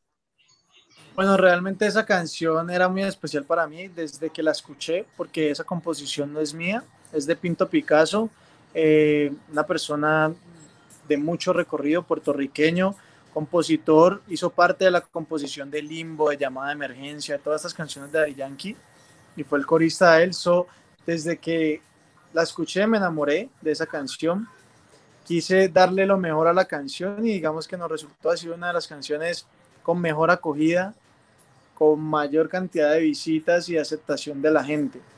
Ese video lo rodamos en 24 horas seguidas sin parar, moviéndonos de un lado a otro porque fueron más o menos unas cinco locaciones, eh, cinco adecuaciones, una casa, una universidad, un estudio, un lugar de, perros, una cancha de basquetbol. Entonces fue un trabajo arduo de parte de todos, pero pues lo vale, ¿me entiendes? Porque, porque la canción era muy bonita, nos funcionó bien, la modelo es una mamacita, es una paisa, también muy reconocida, que se llama Laura Sánchez, entonces eso ayudó que nos que también el video se moviera bastante gracias a la influencia de ella. H, eh, como somos un canal deportivo, no queremos dejar pasar esta parte y quiero saber cómo, cómo te va en la parte deportiva, equipo del que eres hincha, para que tus seguidores digan, uy, eh, se desilusionan o se ilusionan un poco más con- contigo. No, yo, yo soy de la América. Ah, yo ya me desilusioné. No, ya me desilusioné. Primera desilusionada. ¿Y Ay, cómo me va con el deporte? ¿Cómo me va con el deporte? La verdad, muy bien. Siempre fui muy deportista y soy bueno, mejor dicho, hasta para jugar canicas. Juego fútbol, basquetbol, nado, en todo, puras medallas de oro, puros trofeos en el colegio. Entonces, súper deportista, la verdad. Sí, muy bien, muy bien en el Bueno, canto, H, muy bien en los videos, pero en América sí. ¿Usted de qué? ¿Usted de qué? Cali. No, Deportivo Cali. Sí, no, aquí ¿Todos sí. Cali? Sí. Mírale la Hoy, cara. hoy, hoy falló, hoy falló preciso, preciso falló Ah, sí, H. faltó el americano de del grupo. Sí, preciso faltó H hoy el americano del grupo. No. Pero no, mentiras, Pero algún defecto Nos siempre le vamos gente. desilusionados todos. Eh. Hasta, de hasta, nosotros de. hasta Ay, Julio imagino. le encontramos ese defecto. Julio Profe también es americano y ahí sí nos falló. No. H, y el fútbol respetable. internacional, ¿Qué, ¿Cómo, qué- cómo? qué equipo sigues? Del fútbol internacional, ¿qué equipo sigues? Mira, yo seguía mucho al Real, pero me di cuenta que realmente soy es fanático de Cristiano, no del Real tanto. Y desde que Cristiano dejó de jugar en el Real, me hizo como dos partidos nada más. Le perdí como el interés. Pero siempre me gustó el Real. Y sufría. Y, me- y estaba en el colegio, en examen y en clase y veía el partido porque era a las 2 de la tarde, yo salía a las 5. Mejor dicho. Vale, H, muchísimas gracias por, por este espacio, por haber estado con nosotros, por compartir tu experiencia, tu, tu música con, con todos nuestros seguidores. Y bueno, pues eh, un saludo para todos nuestros seguidores y los tuyos que, que estén pendientes, que sigan esta iniciativa tan bonita que tienes con esta canción y que no se despeguen de tus canales y tampoco pues de los nuestros. Claro que sí, no, agradecerles a ustedes por la invitación y por permitirle hacerles llegar a esta información a las personas para que vayan a escuchar sola, para que la compartan, porque quiero que sepan que es, una, es un acto bonito y no es, no es dinero que están sacando las personas, sino que es una reproducción nada más que están dándole, digamos, un apoyo a estas personas. Entonces agradecerles a ustedes, ¿vale?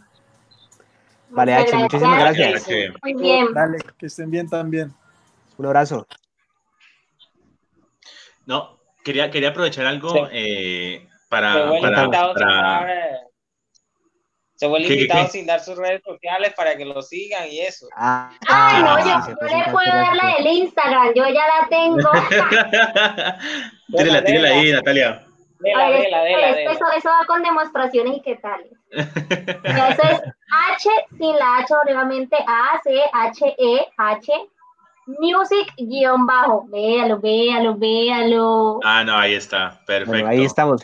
Bueno, todos nuestros No, seguidores, no- Juan, Pablo, antes de, de, sí. de- de como de terminar lo del invitado, eh, quería, digamos, alargar un poquitico la invitación que él hizo. Y es que sí, no se demora nada, es solamente poner un video en YouTube, escuchar la música y de paso qué tal que les guste y, y empiecen a, a escuchar todas las canciones. Y us- ustedes ven miles de videos en la semana, en el mes de YouTube, de canciones, de youtubers, de todo lo que sea. Una reproducción de 3, 4 minutos escuchando la canción, no les cuesta nada, hombre, y además así ayudan a, esa gente que vive precisamente de la noche, de la gente que, que quiere salir a rumbear, eh, a tomarse unos tragos, lo que sea. Eh, esta gente que ahora la está pasando peor eh, porque en serio no tienen ingresos, pues no perdieron el trabajo, pero, pero sencillamente no están trabajando y no están produciendo, y eso a esas personas son las que tenemos que ayudar.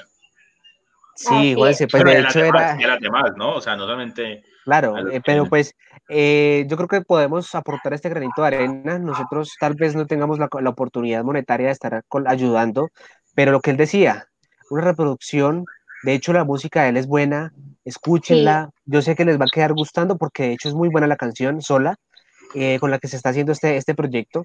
Y pues como les digo, toda nuestra audiencia, tómense el, el tiempo, tres minuticos, cuatro minuticos, como dice Juanse, y escuchen esta canción, la canción es buena eh, y están aportando para una buena causa, personas que lo que él dice es cierto, nosotros, o sea, nosotros tal vez en algún momento hemos tenido el apoyo del gobierno o tengamos alguien que pueda estar trabajando y personas como ellos son los más damnificados, como él lo decía, son las personas que probablemente de últimos vayan, vayan a trabajar, entonces con esta iniciativa pues ¿Qué, ¿qué, podemos hacer? Es darle la reproducción, escuchemos la música de él, escuchemos esta canción en, en, pues en específico, que es la que, la que está en este proyecto, y tratemos de apoyar y compartir para que, para que pues, podamos ayudar al, al, a nuestro, nuestro vecino, porque puede ser una persona que se acerca a nosotros.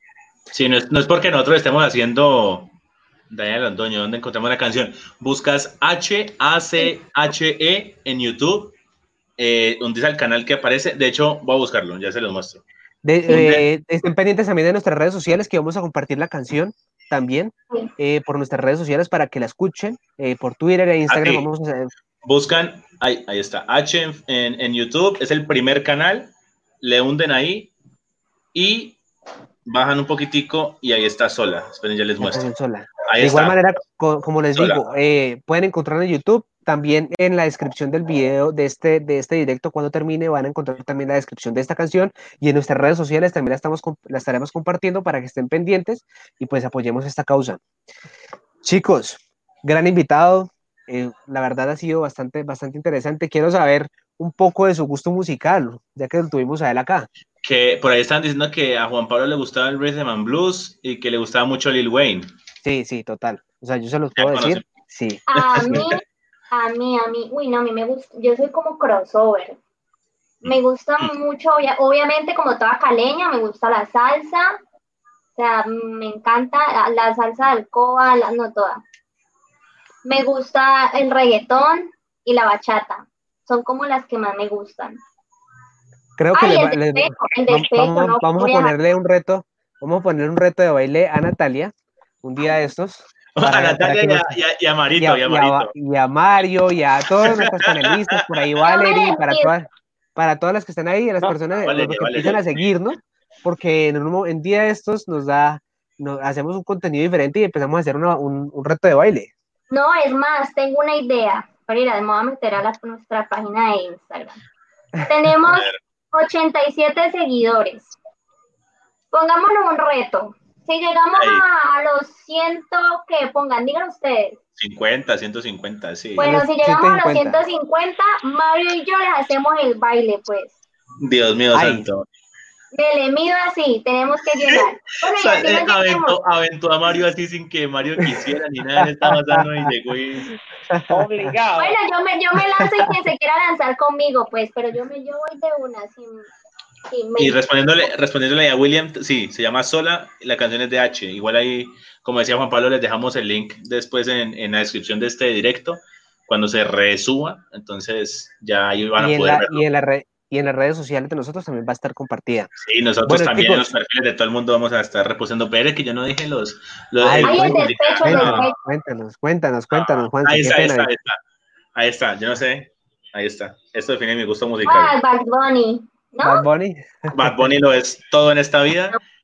Y si ustedes escuchan, parece que, que, aquí viviera muchas generaciones, porque yo de repente estoy escuchando a Bad Bunny y después una Juan Gabriel y, y entonces una mezcolanza horrible. Y me gusta mucho el freestyle y las, y las piezas de freestyle. No soy rapero, ni mucho menos, pero sí soy host de batallas de gallos. Batallas de gallos, batallas de freestyle. Bueno, así como, así como Natalia dice que va a bailar, entonces eh, Juansen se compromete cuando lleguemos a los 150 que hace un, un directo haciendo o un video haciendo un, una improvisación.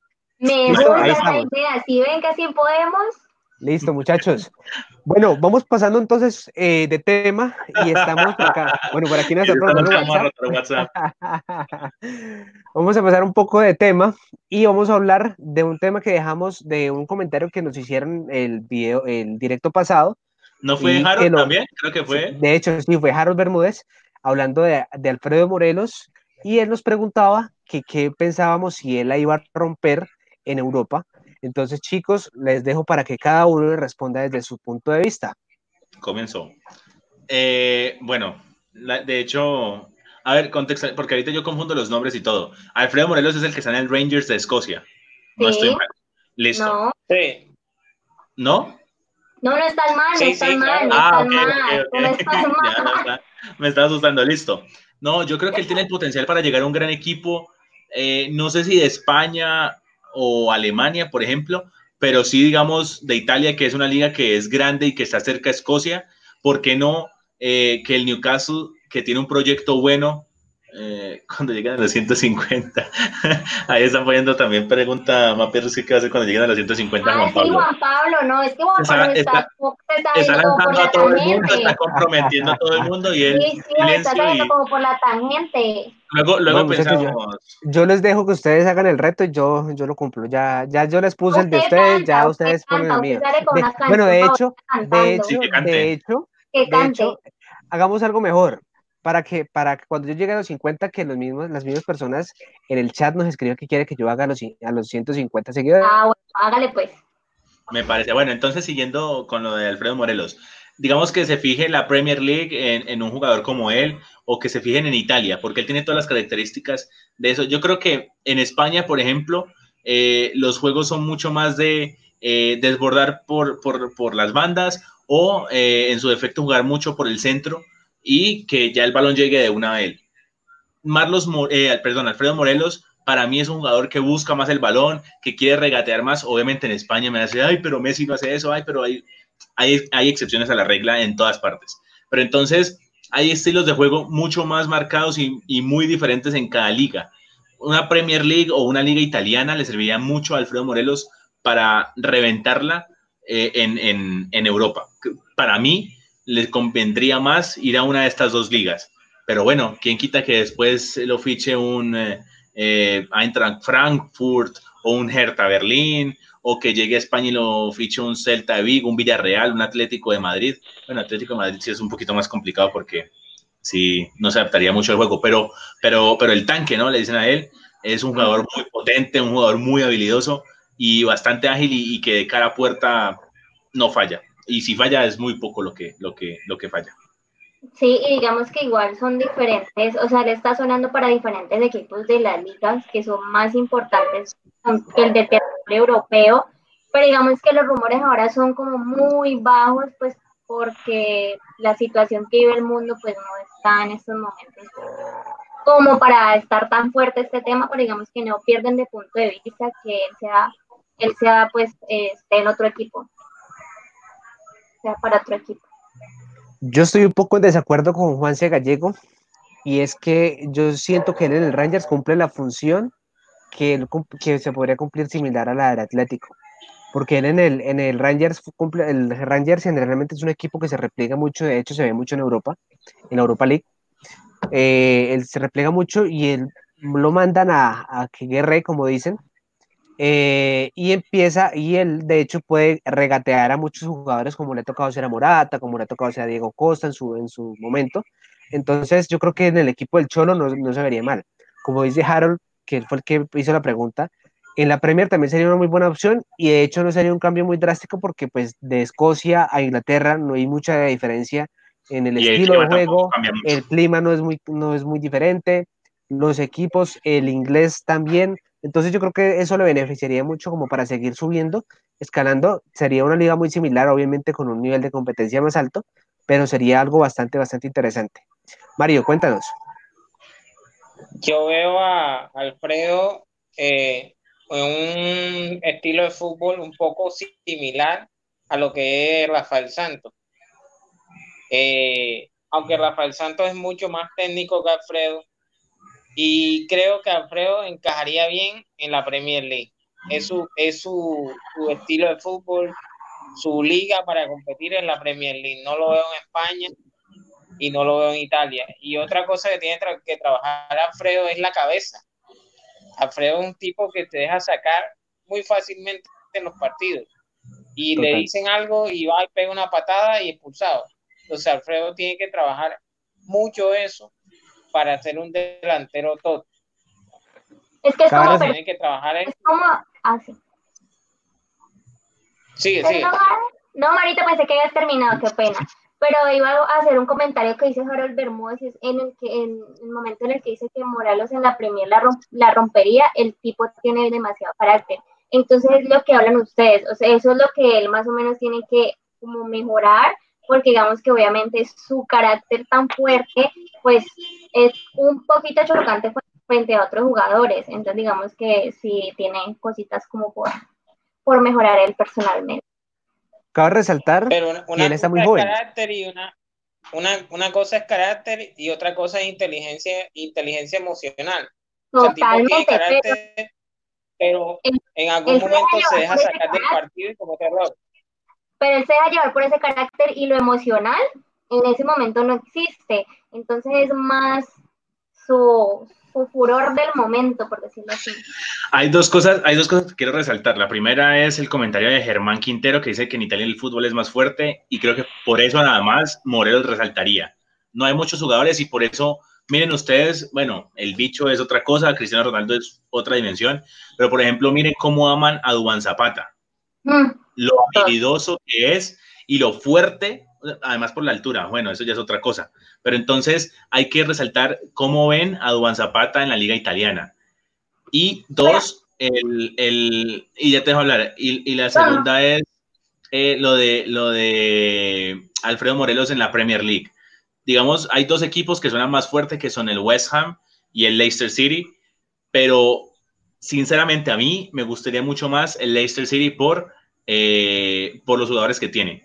El West Ham tiene una manera de jugar que no me gusta tanto, que es más como un Atlético de Madrid eh, en España, guardando obviamente la comparación, que es esperar un poco y jugar a la contra. El Leicester también utiliza esta, esta, esta metodología, pero, pero tiene jugadores muy habilidosos. El caso de Bardi, el caso de Madison, que también lo quiere el Manchester United. Eh, en Didi también, aunque es volante de marca, juega muy bien, eh, es muy técnico también. Y, y bueno, puede que se me escapen otros nombres, pero, pero el Leicester, si no estoy mal, creo que tienen a Jose Pérez, el Leicester City, creo que ya está ahí también. Son jugadores muy habilidosos. Entonces, creo que eh, eh, Alfredo Morelos en un Leicester City, en una Premier League, de perlas. Hay que, hay que resaltar también que eh, hace poco, con el nuevo proyecto del Newcastle, que es el que están montando, que se supone que va a ser algo bastante grande, en Newcastle también va por Alfredo Morelos, porque están enamorados de su estilo de juego, de su agresividad, de hecho. De hecho, ellos ven mucha agresividad como un delantero, agresividad en el buen sentido, de que no es un jugador que por perdido un balón, que a raíz de eso ha permitido varios goles, pero Steven Gerrard no lo quiere dejar salir de, del Rangers. Entonces eso va a ser una lucha bastante interesante. Además de eso, chicos, quiero proponerles una cosa y es que toquemos un poquito el tema de los jugadores jóvenes, de los delanteros jóvenes, porque no solamente lo tenemos a él, sino que hay un muchacho llamado Luis Suárez, que la verdad que es un gran jugador del Mallorca, que en este momento lo tienen visto en varios equipos a nivel de Europa. ¿Es el Mallorca o el Zaragoza? Yo no Zaragoza. Bueno, ah, sí, es el Zaragoza. Sí, sí, sí, tienes razón. Eh, bueno, él siendo tan joven, que de hecho tampoco me entiendo, no entiendo por qué no lo han convocado a una selección Colombia, pero esos comentarios me los reservaré para un próximo programa que tenemos eh, de jugadores que, que se, pueden, se pueden perder por esa situación. Eh, es un colombiano que la está rompiendo en España en la segunda división y hay muchos equipos a nivel Europa que están detrás de él. Entonces, chicos, ¿han visto algún juego de pronto de, de Luis Suárez? Que de hecho tiene el mismo nombre del killer del Barcelona. Yo creo, yo creo que, él es el verdadero Luis Suárez, el del Barcelona no... mentiras, pero hablando, hablando muy en serio, creo que, que, este chico tiene eh, muchas eh, aptitudes en cuanto al fútbol, entiende muy bien eh, cómo es encarar a puerta y definir. No he tenido muchas posibilidades de verlo, pues porque aquí no transmiten segunda división, y ojalá no la transmitan porque cualquier cosa que transmiten salen a los, a, las, a los colombianos. Entonces mejor no lo transmiten, mejor déjenlo brillar. Eh, y mejor no hablar de él tampoco yo. Pero bueno, no, creo que, creo que es, un, es un chico bastante habilidoso. Ojalá tenga la oportunidad de, de, asistir a una selección Colombia. Eh, pero si sigue Arturo Reyes, creo que es muy difícil. Porque, bueno, no, dejemos esto para otro programa, lo de Arturo Reyes y esta selección, porque si no nos vamos dos horas. Bastante largo. Juan, eh, eh, ah, Mario, eh, Luis Suárez, Luis, Luis Javier Suárez para, para identificarlo como el colombiano. no lo he visto jugar. He visto algo en YouTube de él y es un delantero habilidoso, le pega con ambas piernas, goleador, tiene muy buenas cualidades, pero ahora, en este momento, primero la selección Colombia está en una época en que ya va a iniciar, eh, digamos que en septiembre las eliminatorias y no estamos, no estamos para improvisar con un jugador. No, no, pero, pero pues, que no he dicho que lo, que lo metan a la, a, la, a la, a la, ¿qué? A, la, a las mayores. Es que él tuvo la oportunidad de estar en la sub-23 ahorita, de hecho, ahorita que se, que se jugó en enero. puede, puede estar en la sub-20. No lo prestaban, no lo prestaban, no lo prestaban. En ningún momento en ningún momento se hizo el intento, Mario. Pero bueno, como, como les digo, como les digo, este tema es bien interesante y lo vamos a tocar. De hecho, le, pues para dejarlo de una vez programado, el próximo martes vamos a hablar de, los, de las figuras colombianas que están, que se perdieron o que se van a perder por no tener un llamado a la selección Colombia. ¿Listo? Saludos, saludos a Ian Poveda. a Ian Saludos. Amigo, amigo de Kevin Velasco. No. No. Uy, no. ¿Qué? ¿Me está hablando de Kevin Velasco del Cali? De Kevin Velasco. Uy, uy, no. Bueno, no voy a decir nada. Ay, Bueno, bueno. No, hablemos, hablemos de jugadores de fútbol de verdad. Eh, ay, Tano. Oh, No, mentira, qué mentira. no, pero hay que ser Velasco, ¿cuánto aquí, aquí hay algo, aquí hay algo que nos dice, que nos dice Harold, que también, y estoy muy de acuerdo con él, que es potenciar a, a Rafael Santos Borré, porque es un luchador en cancha. Pero entonces vamos a hacer una pregunta más amplia con respecto a esto. Pero Falcao Borré, sale de la selección, ajá. ¿cierto? Falcao sale de la selección porque ya son sus últimos años. Llega Listo, Duván tenemos, a Zapata. Duván, Za- tenemos a Duván Zapata, pero Duván Zapata no es que sea más joven tampoco, No, ¿cierto? Entonces, y tenemos a Luis Fernando Muriel que pasa lo mismo. Yo no estoy diciendo que sean los más viejos, pero ya tienen 27, 28 años. pero van cerrando ciclos, ya van. La- exactamente, o sea, yo estoy, o sea, sí, tienes razón, tenemos delanteros para rato, pero ¿qué pasaría si pensáramos tal vez un poco más allá en jugadores que nos pueden potenciar, que podemos utilizar desde ya y que pueden ser figuras durante mucho tiempo, como pasó con Falcao? Falcao ha sido un jugador que arrancó desde muy joven y que de hecho la selección Colombia puede disfrutarlo durante 10, 12 años aproximadamente. Entonces, ¿a qué me voy yo? Si empezamos a utilizar jugadores como por ejemplo Duván Zapata y Luis Muriel, que no estoy diciendo que sean malos, que de hecho para mí tienen que ser titulares actualmente hasta por encima de Falcao, pero eso es otro tema. Eh, en caso de que si quisiéramos potenciar un poco que está Borré, ¿qué otros delanteros llamarían ustedes? Pues mira ¿Saben que qué? yo, yo aporto la idea de Harold, porque digamos que cuando pues se hizo la lista de los jugadores para la SUD, pues digamos, Borré eh, su- él hizo un comentario que la verdad pues él esperaba estar en esa lista y la verdad él se ha demostrado como buen jugador y se ha destacado muchísimo y yo también pienso que él merece estar ahí, que también se lo ha ganado, pienso yo. Listo, Eh, chicos. ¿Y qué otros jugadores aparte de Borré? Les tengo la respuesta, Alfredo Morelos. ya. Bueno, sí. Se- No, el- No, el- Freddy, Freddy el Montero. El listado hoy es claro. Falcao, Dubán, Sí, Muriel. Pero después se retira Pero, Falcao. pero después de ellos, o sea, por eso te digo, esos tres saquémoslos porque son los que, digamos que los que son realidad ahora. Falcao ya va de salida y lo que son Zapata y Muriel son realidad más que promesas. Digamos que Borré y el Bueno, Morelos tienen, tienen, ah, también son realidad, pero son un poco más jóvenes. Ahora a lo que nos vamos es de esos jugadores jóvenes, incluyéndolos a ellos, a Borré y a Morelos, que es los, los que ya mencionamos, que otros eh, delanteros estarían en la selección que podríamos empezar a potenciar desde ya. Bueno, después de ellos, eh, yo Roger. considero que hay un jugador que hay un jugador que hay que rescatar, que es Harold Preciado. Harold Preciado hay que sacarlo de la China, llevarlo a un fútbol competitivo y Harold tiene con qué estar en, en selección en un futuro. Yo tengo una, Bueno, una de pronto- pregunta. De pronto, si va al fútbol europeo, de pronto y brilla, sí. Para que Harold Preciado empiece a brillar en el, Preciado- en el- en el fútbol europeo, tiene que venir primero a Colombia nuevamente. Se los puedo decir. O Si él irse- pasa de China, O irse a Brasil, o irse a Brasil o a, o Argentina. De resto, bueno, hay algo, No. algo, algo, yo no sé la edad más o menos, pero eh, y sé que ustedes me van a sacrificar porque por, por la palabra, la persona que yo voy a decir, que a mí realmente no me parece mal jugador y que si sale de Colombia puede ser un buen prospecto, aunque no conozco su edad, Duván, Duván Vergara del América.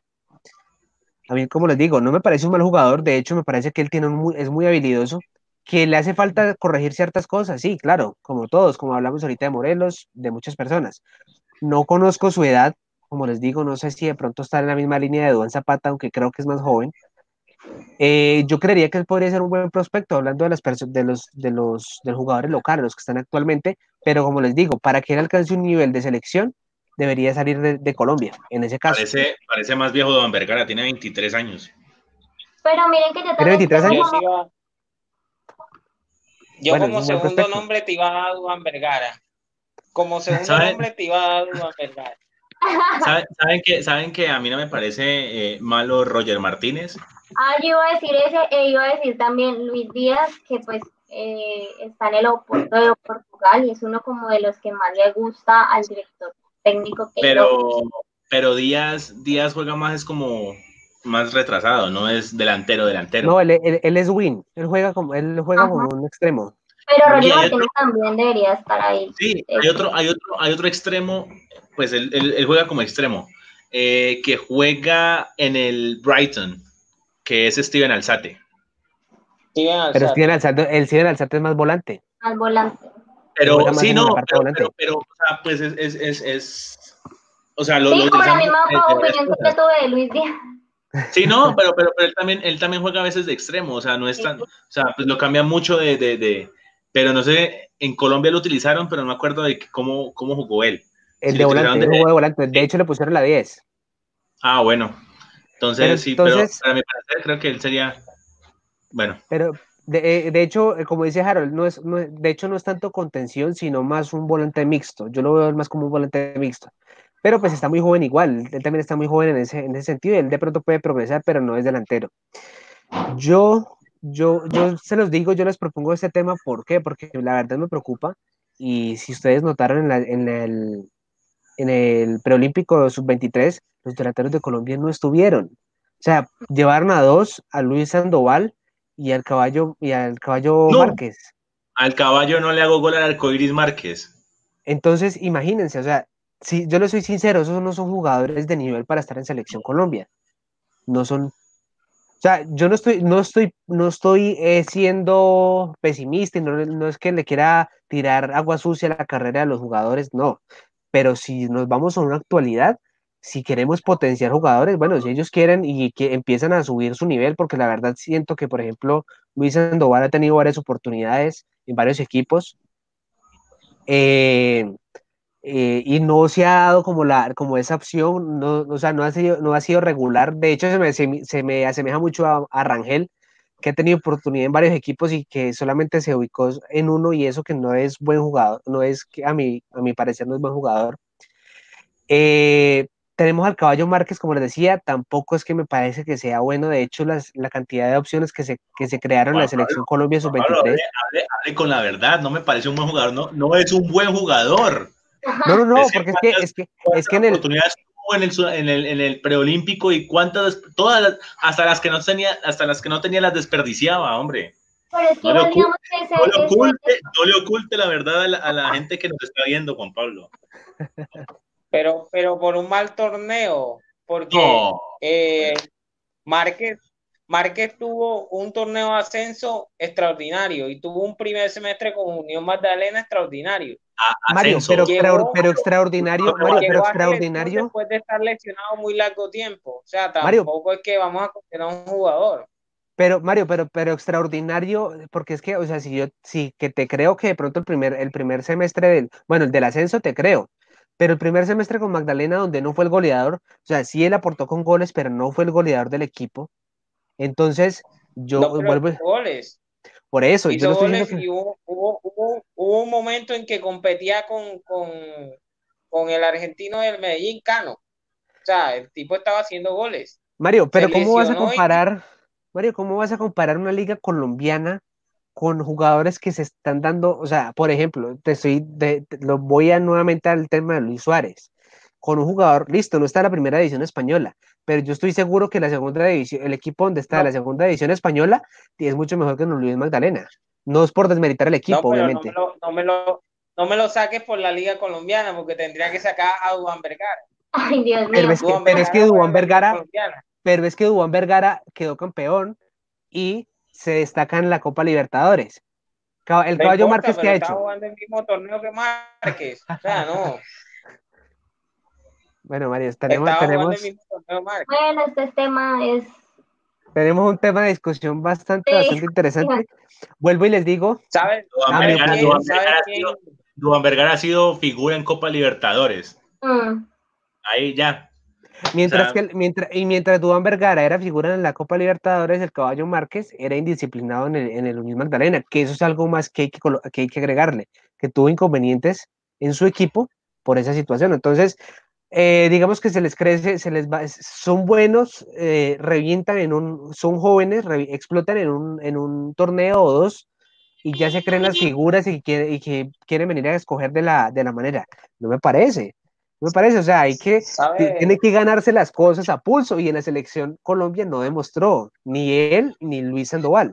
Necesitamos gente de recambio, gente que vaya joven, que empecemos a potenciar, que tengamos, que podamos disfrutar un tipo Falcao que lo podemos disfrutar 10, 12 años. No esperar cada cuatro años, ah, es que a los cuatro años ya se retiró el que teníamos, bueno, entonces tenemos Ay, que ojalá, ojalá, ojalá el caballo mar que explote, no. Pues sí, porque realmente pues, los partidos que vimos de, de la selección, pues, Bueno, saca- sacando el tema, sacando el tema. estamos que Márquez, venía muy estamos- flojo, muy flojo los jugadores. Uno veía el partido y uno decía, bueno, yo escuchaba comentarios que decían como, en serio está la sub-23 que en algún momento nos va a representar a nosotros como la, con la selección eh, ya profesional. O sea, a veces había decían, no, estoy decepcionada porque no estoy viendo un buen juego, un buen eh, equipo en la cancha, o sea, sí habían personas que hacían como tipo de comentarios, porque se veía reflejado el tipo de juego en la cancha y que no estaban como muy conectados realmente con lo que era. Y otra Gracias. cosa, y otra cosa que dicen ahí en, el- en los comentarios, bueno, hay dos cosas, ¿no? Lo primero es lo de Harold Bermúdez, que, bueno, Ian Poveda, yo ya lo veo más en Inglaterra que en Lo otra. dejamos- en ese otra- lo dejamos para el martes. Ese lo Sí. dejamos para el martes. Y, y creo que también para el martes deberíamos dejar esa pregunta de William Gallego y es, ¿creen ustedes que para la selección solo sirven jugadores que estén en Europa o Argentina? ¿Los nacionales no deben tener oportunidad? Pues es que si, si No nos creemos el cuento, si nos creemos el cuento de que somos la sexta mejor liga del mundo, entonces, bueno, pongamos también a los, a los nacionales. Pero es que, a ver, eh, ¿hace cuánto fue la Copa Euroamericana y que Nacional jugó contra Mónaco? Y que supuestamente Nacional era un equipazo y que perdió 4-2 y tuvo para seguir de largo el Mónaco. Y no solamente eso, ¿hace cuánto un equipo colombiano no es, no es protagonista en, en una liga continental como co- el Libertadores Sudamericana? El último fue el Nacional. los- Que, que creían que iban a, a- a enfrentar al Real Madrid en, la, en, el, en el Mundial de Clubes y llegó un equipo asiático, le hizo tres goles y uno de tacón y los humilló. sí, los, los, a los equipos nacionales les Debemos de creernos que la Ah. liga de nosotros es, un, es la última Coca-Cola del desierto, nada. Yo, yo la verdad, yo se lo, yo se lo soy sincero, realmente los únicos jugadores que están en la liga local que de pronto pueden tener una opción en, es, en, en la selección son los arqueros. Digamos que Montero, lástima el tema que pasó con su con el doping. Y el tema, y el tema de Aldair Quintana, que me parece que no es un mal, mal arquero y que si se potencia bien puede ser eh, un buen recambio porque los dos arqueros titulares que pues se podrían hablar de, de Ospina y, y Vargas ya están de salida también, ya están mayorcitos, entonces necesitamos también em- empezar a mirar esa parte. Ayer respondieron que, que Estamos- si un colombiano es dos nombres. que un colombiano en Colombia es malo y cuando se va a es malo. No, porque No es que los colombianos que los colombianos que son malos en Colombia no llegan a Europa, sencillo. Preguntémosle, preguntémosle a Coco Perea. Bueno, claro que eso es otra cosa, ¿no? Eh, el agente de Coco Perea, superagente 86. Eh, pero bueno, no sé. De- para mí, Borré no es el superjugador. Para mí, no es un- el jugador como lo pintan, que es un superdelantero y que sería el recambio para la selección Colombia. No. Lo que pasa es que Borré tuvo, tiene una, tuvo una ventaja y es que lo, lograron coger joven. O sea, se fue joven para Europa, le costó y tuvo la oportunidad de tener un, un técnico, un técnico que lo cogió joven y le cambió la mentalidad. Y ahorita Borré es- tiene una mentalidad ganadora, ¿eh? ganadora bastante importante. Entonces, ese, ese tema también eh, se puede tocar de manera larga. Mario, ibas a decir algo. que estábamos olvidando dos nombres para, puede ser para la charla de martes. Eh, Sinisterra de Feyenoord y Juan Camilo. Hernández de, de Mallorca, Jugadorazo también. nombres. a futuro. Uy, pero, pero yo les soy sincero, Juan Camilo Hernández, yo sé que venía de una lesión, pero a mí también me defraudó un poquito en el, en el Mundial Sub-20 que disputó con Colombia. No fue, digamos, la, el figurón que uno esperaba. Sí, él venía de una lesión y era delicado, pero, pero digamos que Para mí- que un poquito más. Para mí, Cucho Hernández sí tiene que venir a la selección. Obviamente tiene que esforzarse, ¿no? No es como que uno lo pida y ya está, entonces ya va a llegar a la selección. Sí, claro, pero también apoyo tu no. Pero, pero el Cucho Hernández sí es jugador de selección. Es más, y si, y si, se, y si se, se pone con más disciplina y, y, y- y se activa y, y explota, le gana a Borré Tú, total, totalmente, de una vez. Totalmente. De hecho, es mucho, eh, tiene mucho mejor capacidad hay mucha gente, hay mucha gente que cree que, que, que Borré es, es el bicho y que es Messi, no. Y se los digo porque he escuchado, porque Borré entonces eh, ahora ya juega en River y entonces ganó una, una Copa Libertadres. Nah, eso. No, pues, también estás desmeritando mucho a Borré. No, no, Borré, hecho, no, ha muy buen, ha hecho buenos partidos y pues con River y con toda la banda que tiene River, normal, pero pues, bueno, no sé. Bueno, chicos, vamos cerrando el día de hoy. Bastante productivo, bastante interesante. Nos quedan varias cositas en el aire para tener para el día martes. Ya sabemos, el programa va a estar bastante picante porque esa, esas, esas situaciones, esto que está desacuerdo yo creo que es generalizado con el, con el técnico de la selección Colombia sub-20, con las decisiones que ha tomado y que la, y que la verdad no lo veo que sea que vaya que vaya a salir pronto que vaya a salir pronto después de la selección. Si no salió después del, del preolímpico no dudo mucho que salga pronto. Entonces bueno chicos comentario de cierre para este gran programa vámonos con Natalia. Natalia que está de celebración y que va, va y se, que va y se celebra. Sí pero, eh, pero sí sí sí. No pues nuevamente eh, el día estuvo súper dinámico, tuvimos dos invitados muy chéveres, eh, también nuestras personas que se conectan y comentan con nosotros, obviamente nos hacen sentir conectados con ellos y también queremos siempre que se sientan conectados con nosotros, aquí brindándoles toda la información, generando polémica y bueno, aquí vamos a estar siempre conectados. No se olviden de suscribirse a nuestro canal, de seguirnos en nuestras redes sociales y activar la campanita de notificaciones. Gracias, Nata. Mario, comentario de cierre. Marito Kempes. Bueno, a ver eh, el poco fútbol que podemos ver de la, de la Bundesliga este fin de semana y a cuidarse la gente, la gente en Cali, eh, la gente en la costa, a cuidarse, estar en casa y extremar los cuidados porque la situación no está fácil. Realmente es cierto. Juan se llegó, comentario de cierre. No he podido acostumbrarme a esos audífonos, pero bueno, ya va a llegar el día. Eh, les tengo, bueno, mañana también hay Bundesliga, hay dos partidos, tres partidos si no estoy mal. Eh, dos, dos partidos. Mainz contra el Colonia a las ocho y media y a las once, si no estoy mal, juegan en Berlín contra el Bayern Múnich.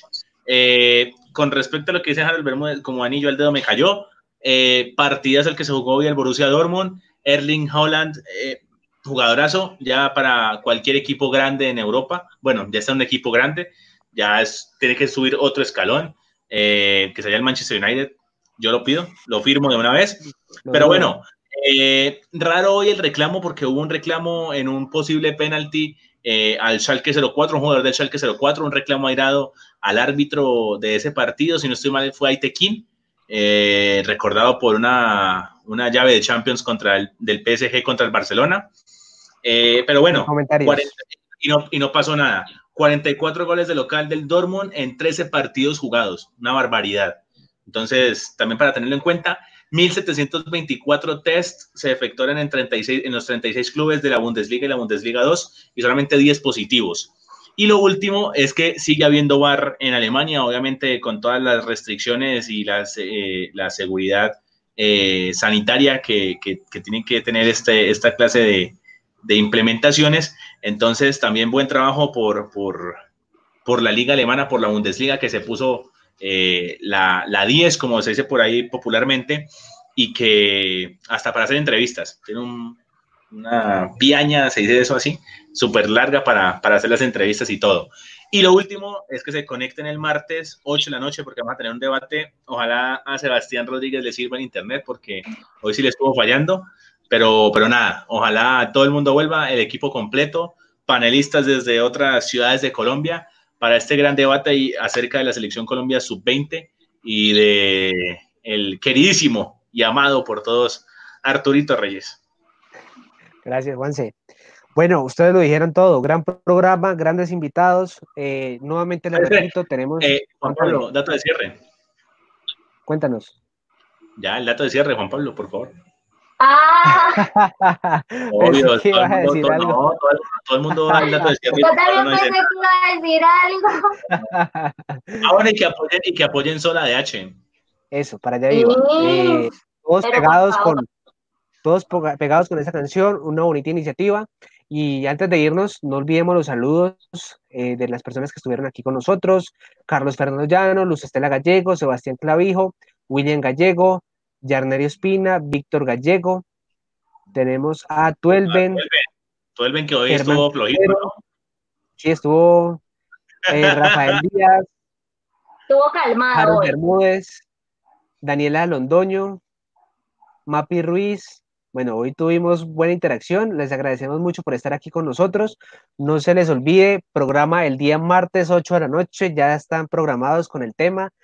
Eh, probablemente en redes sociales les aparezca un cuestionario para que lo respondan, para que estén más entonados. Exactamente, por aquí, por aquí, acuérdense, en los retos no me dijeron nada, entonces me, salvé. Que tenemos que llegar a los 150 para que yo baile, Sebastián haga el freestyle. Y Mario también y Marito, pues no sé si se le mida, pero si le quiere medir a bailar también. Y a Juan Pablo, pues le ponemos la opción a los seguidores con el permiso de Sebastián Rodríguez, bailo. Ah, bueno, ah, bueno, Marita metí al baile Mario, conmigo. Mario, Mario, se viste de Marimonda con María José, es de Barranquilla y empiezan a bailar los dos. Y a Juan Pablo le dejamos a los seguidores que le pongan el reto. Bueno, de hecho, para que lo pongamos más interesante, en Instagram va a estar la pregunta ¿qué quiere que yo haga los 150? ahí responden y, y el próximo programa estaremos mirando a ver qué, que tenemos por ahí. ¿Listo? Muchas gracias a todos por estar con nosotros. No se despeguen de este criterio que la verdad cada vez se pone más interesante. Invitados buenos, invitados diferentes. Eh, como les digo, nos vemos el martes y eh, muy buena noche, un gran saludo y un gran abrazo. Chao. Chao. Bye.